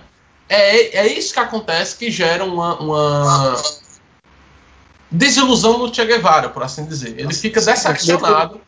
Ah. Depois disso que ele vai colaborar né, com os processos revolucionários na África. Sim. E finalmente na Bolívia, né? Sim, no... o, Che Guevara ele fica extremamente puto. O Khrushchev sentou com os Estados Unidos sem a participação de ninguém da cúpula do partido cubano como se a União Soviética ela fosse a, como é que eu posso dizer, a, A dona. detentora de todos os processos revolucionários do mundo. Em épocas do Stalin, isso nunca teria acontecido. O Stalin nunca teria tomado uma posição dessa, né?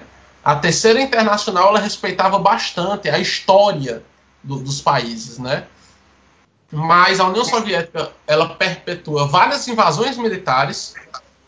É, a Guerra Fria ela é levada muito a cabo nesses períodos. O exército passa a receber um financiamento gigantesco, inclusive em detrimento de áreas vitais da economia. Né? É, alguns setores da economia vitais deixam de ser desenvolvidos em nome da sofisticação soviética, do exército vermelho, né? entendido como separado do povo. Então é uma questão muito complicada. E boa parte da raiva que muitos países pós-soviéticos têm da União Soviética é devido ao rancor por invasões e por intervenções do Exército Vermelho nesses lugares. É, entre o países do leste europeu, alguns países ali daquela, Afeganistão, o, o Cazaquistão, sim, Inclusive, inclusive tem aquela imagem famosa lá do. Que é importante sempre lembrar né, que esses grupos terroristas que existem hoje foram todos treinados e financiados pelos Estados Unidos, como por exemplo a Al-Qaeda, né, Sim. que os Estados Unidos usou para combater a interferência, a influência soviética no Cazaquistão, né, sim. que A- ache- ache- Achem uma versão dos anos 80 do Rambo 3. Achem, para vocês verem. como Uma versão dos anos 80 do Rambo 3. Olhem a Sim. dedicatória que tem os créditos finais. É, e no e tem uma manchete famosa, eu não me lembro agora, mas é um desses grandes jornais dos Estados Unidos que tinha a foto do Osama Bin Laden dizendo assim: ah, guerreiro muçulmano contra a ditadura soviética no Cazaquistão. Ei, Laia. Aí, bom, e realmente assim, vários países é, do leste europeu acabaram se, se desvinculando da União Soviética muito por rancor dessa, desse intervencionismo, Sim. né? Países e também nos, nos processos da África. Né? Eu, eu, particularmente, acho um pouco problemático esse termo social imperialismo por questões de mais um, de um, certa, um certo rigor com o conceito de imperialismo, né? De Sim, que sim. o imperialismo com a questão de que para você definir uma, uma experiência imperialista você tem que ter uma questão de exportação de capitais, etc. e tal, Sim, sim, sim. né? E, e quer queira quer não, a gente também tem que, por mais que seja extremamente problemático o, a União Soviética pós pós Stalin, muitos países que passaram, como eu falei lá no início, passaram por processos revolucionários é, anti-imperialistas, socialistas, de libertação nacional, tiveram contribuições né, da, da União Soviética. Muitos países Sim, da sim. África, países da América Latina, Aham. O- a- as próprias experiências também da Ásia, né? O- Sim, sim, a União. Soviética contribuiu também no processo do, do Vietnã. É claro que no, no caso do Vietnã teve mais ajuda da, da China, né? Sim. Até por uma questão geográfica. Mas, enfim, o bloco socialista foi extremamente importante né, nas lutas anticoloniais. É, A gente é. não pode negar isso. Não pode nunca esquecer desse fato. Mas nunca se esquecer de que nunca se esquecer de que a União Soviética é, estabeleceu essas, essas relações extremamente problemáticas, né? É, Principalmente ali nas suas proximidades, né, com outros É, países de Inclusive levando a rachas dentro do bloco socialista. Porque a Exato. China olhava para esses posicionamentos e ficava, porra, o que, é que vocês estão fazendo, pô? A própria União Soviética ela foi extremamente é, é, agressiva com a China em uma série de momentos. Sim, sim. Inclusive, é, teve esse vai e volta, né? De, de relações de racha, volta, racha, volta com a União Soviética, né? Até. A- a- o Exército Vermelho chegou a atirar no Exército Chinês por, por disputa Uhum. fronteiriça. Isso é muito Uhum. grave. Gravíssimo. a gente tem que falar, até porque tudo isso contribuiu também, né, para a desestabilização e, e, e é, para a falência, né, do sistema socialista da União Soviética, justamente porque, diferente do que essa galera de direita vai pensar, não foi o socialismo que acabou com o, o socialismo na União Soviética, foi justamente o distanciamento do socialismo que fez uhum. com que o socialismo caísse na União Soviética. Não caísse não é um termo bom, né? Que até parece que fosse destruído. É, esse termo, né? Esse termo colapso, né? Ai, foi uma é. coisa que apodreceu de dentro para fora. Não. Essa destruição da União Soviética, né? Que, que, que se teve, ela foi enfraquecida e pôde ser destruída justamente por causa desse distanciamento do socialismo, né? Sim. É, então, chegando à conclusão aqui do nosso podcast, que esse ficou bem longo, não teria como não ficar, né? Não, é, é importante colocar aqui, a União Soviética é um processo histórico que precisa ser entendido enquanto, tal. A queda da União Soviética, a destruição dela, na verdade, ela foi uma junção de erros internos com sabotagem externa. Porque a gente não pode dizer que, se não fosse a sabotagem externa, talvez mesmo com esses erros a União Soviética ainda existisse, sem a sabotagem externa, né? Mas também é importante colocar aqui, o período do Stalin não foi um paraíso, a gente não está dizendo isso aqui. Existiam problemas do período Stalin que precisavam ser resolvidos. Essa questão que eu comecei falando do quantitativo e do qualitativo no, no na planificação era uma delas.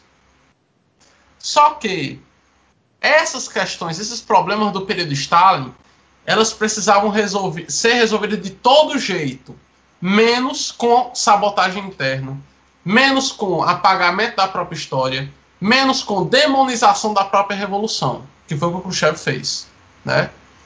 Esses problemas precisavam ser discutidos dentro do ideal socialista, dentro do que a revolução soviética se propunha, e não com uma negação do socialismo, não com a negação da, do papel dirigente da classe trabalhadora. Esse é, é uma série de erros do Khrushchev. E a gente chega aqui à conclusão de que boa parte do que se diz da União Soviética não vem do período Stalin, vem do período Khrushchev, vem do período Brezhnev, né? É, ou seja, a gente tem aqui a revelação de que boa parte das condenações feitas ao Stalin são, na verdade, realizadas pelo Khrushchev, que é tão idolatrado né, pela esquerda liberal, que é tão bem falado pela direita, né, que o, o, os. Que inclusive um documentário famoso, que é o Soviet Story, não sei se você já ouviu falar, Gabriel. Um documentário fascista, já viu? Não, esse eu não conheço, não. Agora, não sei se é impressão minha, ultimamente está saindo um monte de produções, série, filme, minissérie, anticomunistas ultimamente, né? Sim. Assim, principalmente da Netflix. É. É, é, da Netflix, aquele filme A Morte de Stalin, aquele seriado Trotsky. Cara, aquele a... filme é ridículo, cara. Ridículo, ridículo, ridículo. Até no Stranger Things agora tá tendo referência. Essas, a pessoa fala, ah, mas é porque se passa nos anos 80 e nos anos 80 a Guerra Fria, blá, blá, blá. Mas, cara, aquela menina, uma menina negra, uma Sim. criança negra, nos Estados Unidos, que é um país extremamente racista, que o, e você tem uma menina negra defendendo o capitalismo nos anos 80, tá? Nos Estados Unidos. É. Cara, essa guria, essa Érica, é Érica o nome dela, né? Forçou Érica. muito a barra. Cara, essa guria, escuta o que eu tô dizendo. Essa guria, ela vai virar símbolo para movimento negro liberal. Com Espera certeza. Você é a próxima Beyoncé. É. e, e assim, é, agora sobre essas, sobre essas produções mesmo, tá saindo várias críticas, né? O, tem uma notícia falsa que dizendo assim, ah, porque a Rússia vai produzir uma série em resposta a Chernobyl a série da HBO sobre o acidente nuclear de Chernobyl, né? Uhum. E, tipo assim, primeiro que isso é mentira, não tem informação nenhuma na mídia russa sobre isso, né? É, então, então, não, gente, infelizmente não vai. O, o, o Putin tá pouquíssimo se fudendo, eu acho. Porque o Putin, pelo amor de Deus. Ele se Mas- aproxima mais dos fascistas do que dos comunistas. Óbvio. Sim, e, e assim, né? Só que pessoas que viveram o acidente nuclear de Chernobyl, pessoas que, tent, que contiveram né, o, o estrago de Chernobyl, ficaram liquidadores. extremamente putas com essa série, porque eles disseram que várias coisas que tem retratadas no seriado não aconteceram. Sim. Tem um monte de mentira, tem pessoas que não existiram, coisas que não existiram. Por exemplo, aquela, aquela cena lá de, dos caras indo na cidade matando os cachorros. É, aquilo nunca passa- aconteceu, é. Velho, isso nunca aconteceu. Essa coisa dos caras terem sido. é, deles terem forçado os caras a mergulhar no meio do lugar super contaminado para ir fechar é, um negócio no fundo do rio, que também não. Um monte de coisa que, que é mentira. Sabe? E aí o pessoal fica, ah, mas é baseado num livro, não sei o quê, de um livro de uma escritora anticomunista pra caralho. É. E, velho, é literatura isso aí, não é historiografia, tá ligado? Então não é como. É, é tipo você querer usar a, sei lá, um livro de um olavista de referência. Ah, mas ó, esse livro aqui tá dizendo que fez. Não importa, bicho. Isso não é evidência, tá ligado? Pois é. E, e- tem um monte de, de- série dessas sendo lançada agora, e eu me pergunto, parece até que tá tendo um desespero, assim, sei lá. Eu, De- quero, de- eu, quero, eu quero que sim. Eu quero que sim. Quero Eu quero que sim, sabe? Eu tenho uma certa impressão assim, de que parece que tem um movimento Eu, aí. eu acho que é por causa da China, Gabriel. É, e, e também assim, é, não sei se é otimismo meu, porque basicamente tudo que eu. A maior parte do que eu consumo vindo dos Estados Unidos é de uma galera que é comunista. Sim, existem movimentos comunistas nos Estados Unidos, Hum. muito pequenos, obviamente, né? Até porque a gente tá falando do, do Da coração, da capital do imperialismo. capital do imperialismo, A, né? Ro- a Roma moderna. Exatamente, a Roma moderna, né, a Roma capitalista, né, mas por incrível que pareça, existem movimentos comunistas lá, extremamente combativos, revolucionários de fato, não, não é só por estética, né, e assim, o pessoal fala, não, tá tendo esses movimentos aí, claro que eles ainda são pequenos, porque é claro que estando no centro do capitalismo, a hegemonia da esquerda lá é desses movimentos mais liberais, mas lá tá tendo, tá crescendo o movimento comunista, né, nesses países. Mas a minha preocupação, como sempre, é de tipo de como é que é que esses movimentos vão se dar, né? Porque como o que a gente falou aqui é, sobre esses intervencionismos, essas tentativas de exportar uma revolução de modelo soviético, vários A, a, Erros China, a, China, também- a China aqui, a China aqui, posso falar o que quiser dela, mas ela não exporta revolução. é isso aí. Respeitar a soberania dos países, né? É, E assim, soberania daquele povo fazer a sua própria revolução. Um país, nem tanto, porque, né? Sim. Enfim. Vamos- Já falamos aqui sobre esse, essa, esse conceito É. de, de-. Inclusive, uma polêmica minha, uma polêmica que eu falo muito, é que eu não acredito que a Revolução Brasileira manteria o território brasileiro integral. Não, acho que, nada por exemplo, disso. Eu acho, por exemplo, que uma Revolução Brasileira criaria uma- um separatismo. Eu acho que, Com por certeza. exemplo, se a Revolução acontecesse no Nordeste, nós teríamos um Nordeste socialista e um novo país sair daí. E, ou, Tão, ou tão isso, artificial é o Brasil, né? pois é. Ou isso, ou então é, seria uma agudização tão grande. Claro que é que a gente tá só, né? É, eu não estou incentivando nada, nenhum separatismo aqui. Separatismo pra mim é puro. É, Mas citar, porque assim, né? Tem, tem gente que fica, nossa, mas que loucura, você fica dizendo que é, os comunistas deveriam ter todos pegados em armas depois do golpe militar, isso poderia ter rachado o Brasil. Que seja, meu irmão. O Vietnã foi rachado, É. a Coreia foi rachada, os países do leste europeu foram rachados. Acontece, filhão. Aí e, você povos, vai deixar. e povos que tinham uma nacionalidade muito melhor construída do que a brasileira, inclusive. Exatamente. É? É, muito mais conso- consolidada do que a, a- essa nacionalidade brasileira e mesmo assim rachou. Aí você vai deixar de amigo. tá ligado? Mas assim, é... pra mim, ou seria isso que você falou, ou então a gente teria um ursal, tá ligado? Uma, uma agudização tão grave que é, existiria um movimento não só de tipo nações entrando em processo socialista, mas na verdade de ter todo um movimento latino-americano, assim, né? Esse, esse aí seria o sonho. Um sonho, um sonho, ao sal, ai, ai. Quem me dera. Verdade.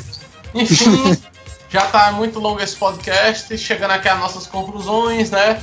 Khrushchev mentiu, muita coisa. Ele tinha motivos para mentir, motivos políticos. Era uma disputa pelo poder. O Khrushchev tinha motivos para odiar o Stalin. O, o Stalin atacava a ala do partido dele. Tinha motivos para ter revanchismo e fez, né? Se vingou mesmo do Stalin. Foi a desforra com esse relatório.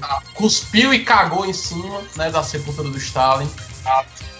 E no caminho, no caminho por esse seu, por esse seu, por, por essa sua escalada ao poder, por essa sua é, é, é, tentativa de hegemonização de um ala do partido, ele deu força para os anticomunistas do mundo, despre- desprestigiou o marxismo nos movimentos da esquerda internacional é, e iniciou um processo de burocratização do partido que iria depois a resultar em uma queda humilhante, humilhante da União Soviética. O fim da União Soviética foi uma coisa humilhante e, e muito em conta por causa das forças que o Khrushchev começa a alimentar em 53. Então, é isso, o, o podcast, o nosso relatório público né, da, da- dos crimes do Khrushchev, que foram muitos. E é isso. Se a gente não tem uma União Soviética hoje, se a gente não tem um mundo em que o comunismo é uma ideia hegemônica, é muito em graças ao Khrushchev. Parabéns para ele, merece uma rola no rabo, né? É, é, parabéns aos envolvidos. Parabéns. É.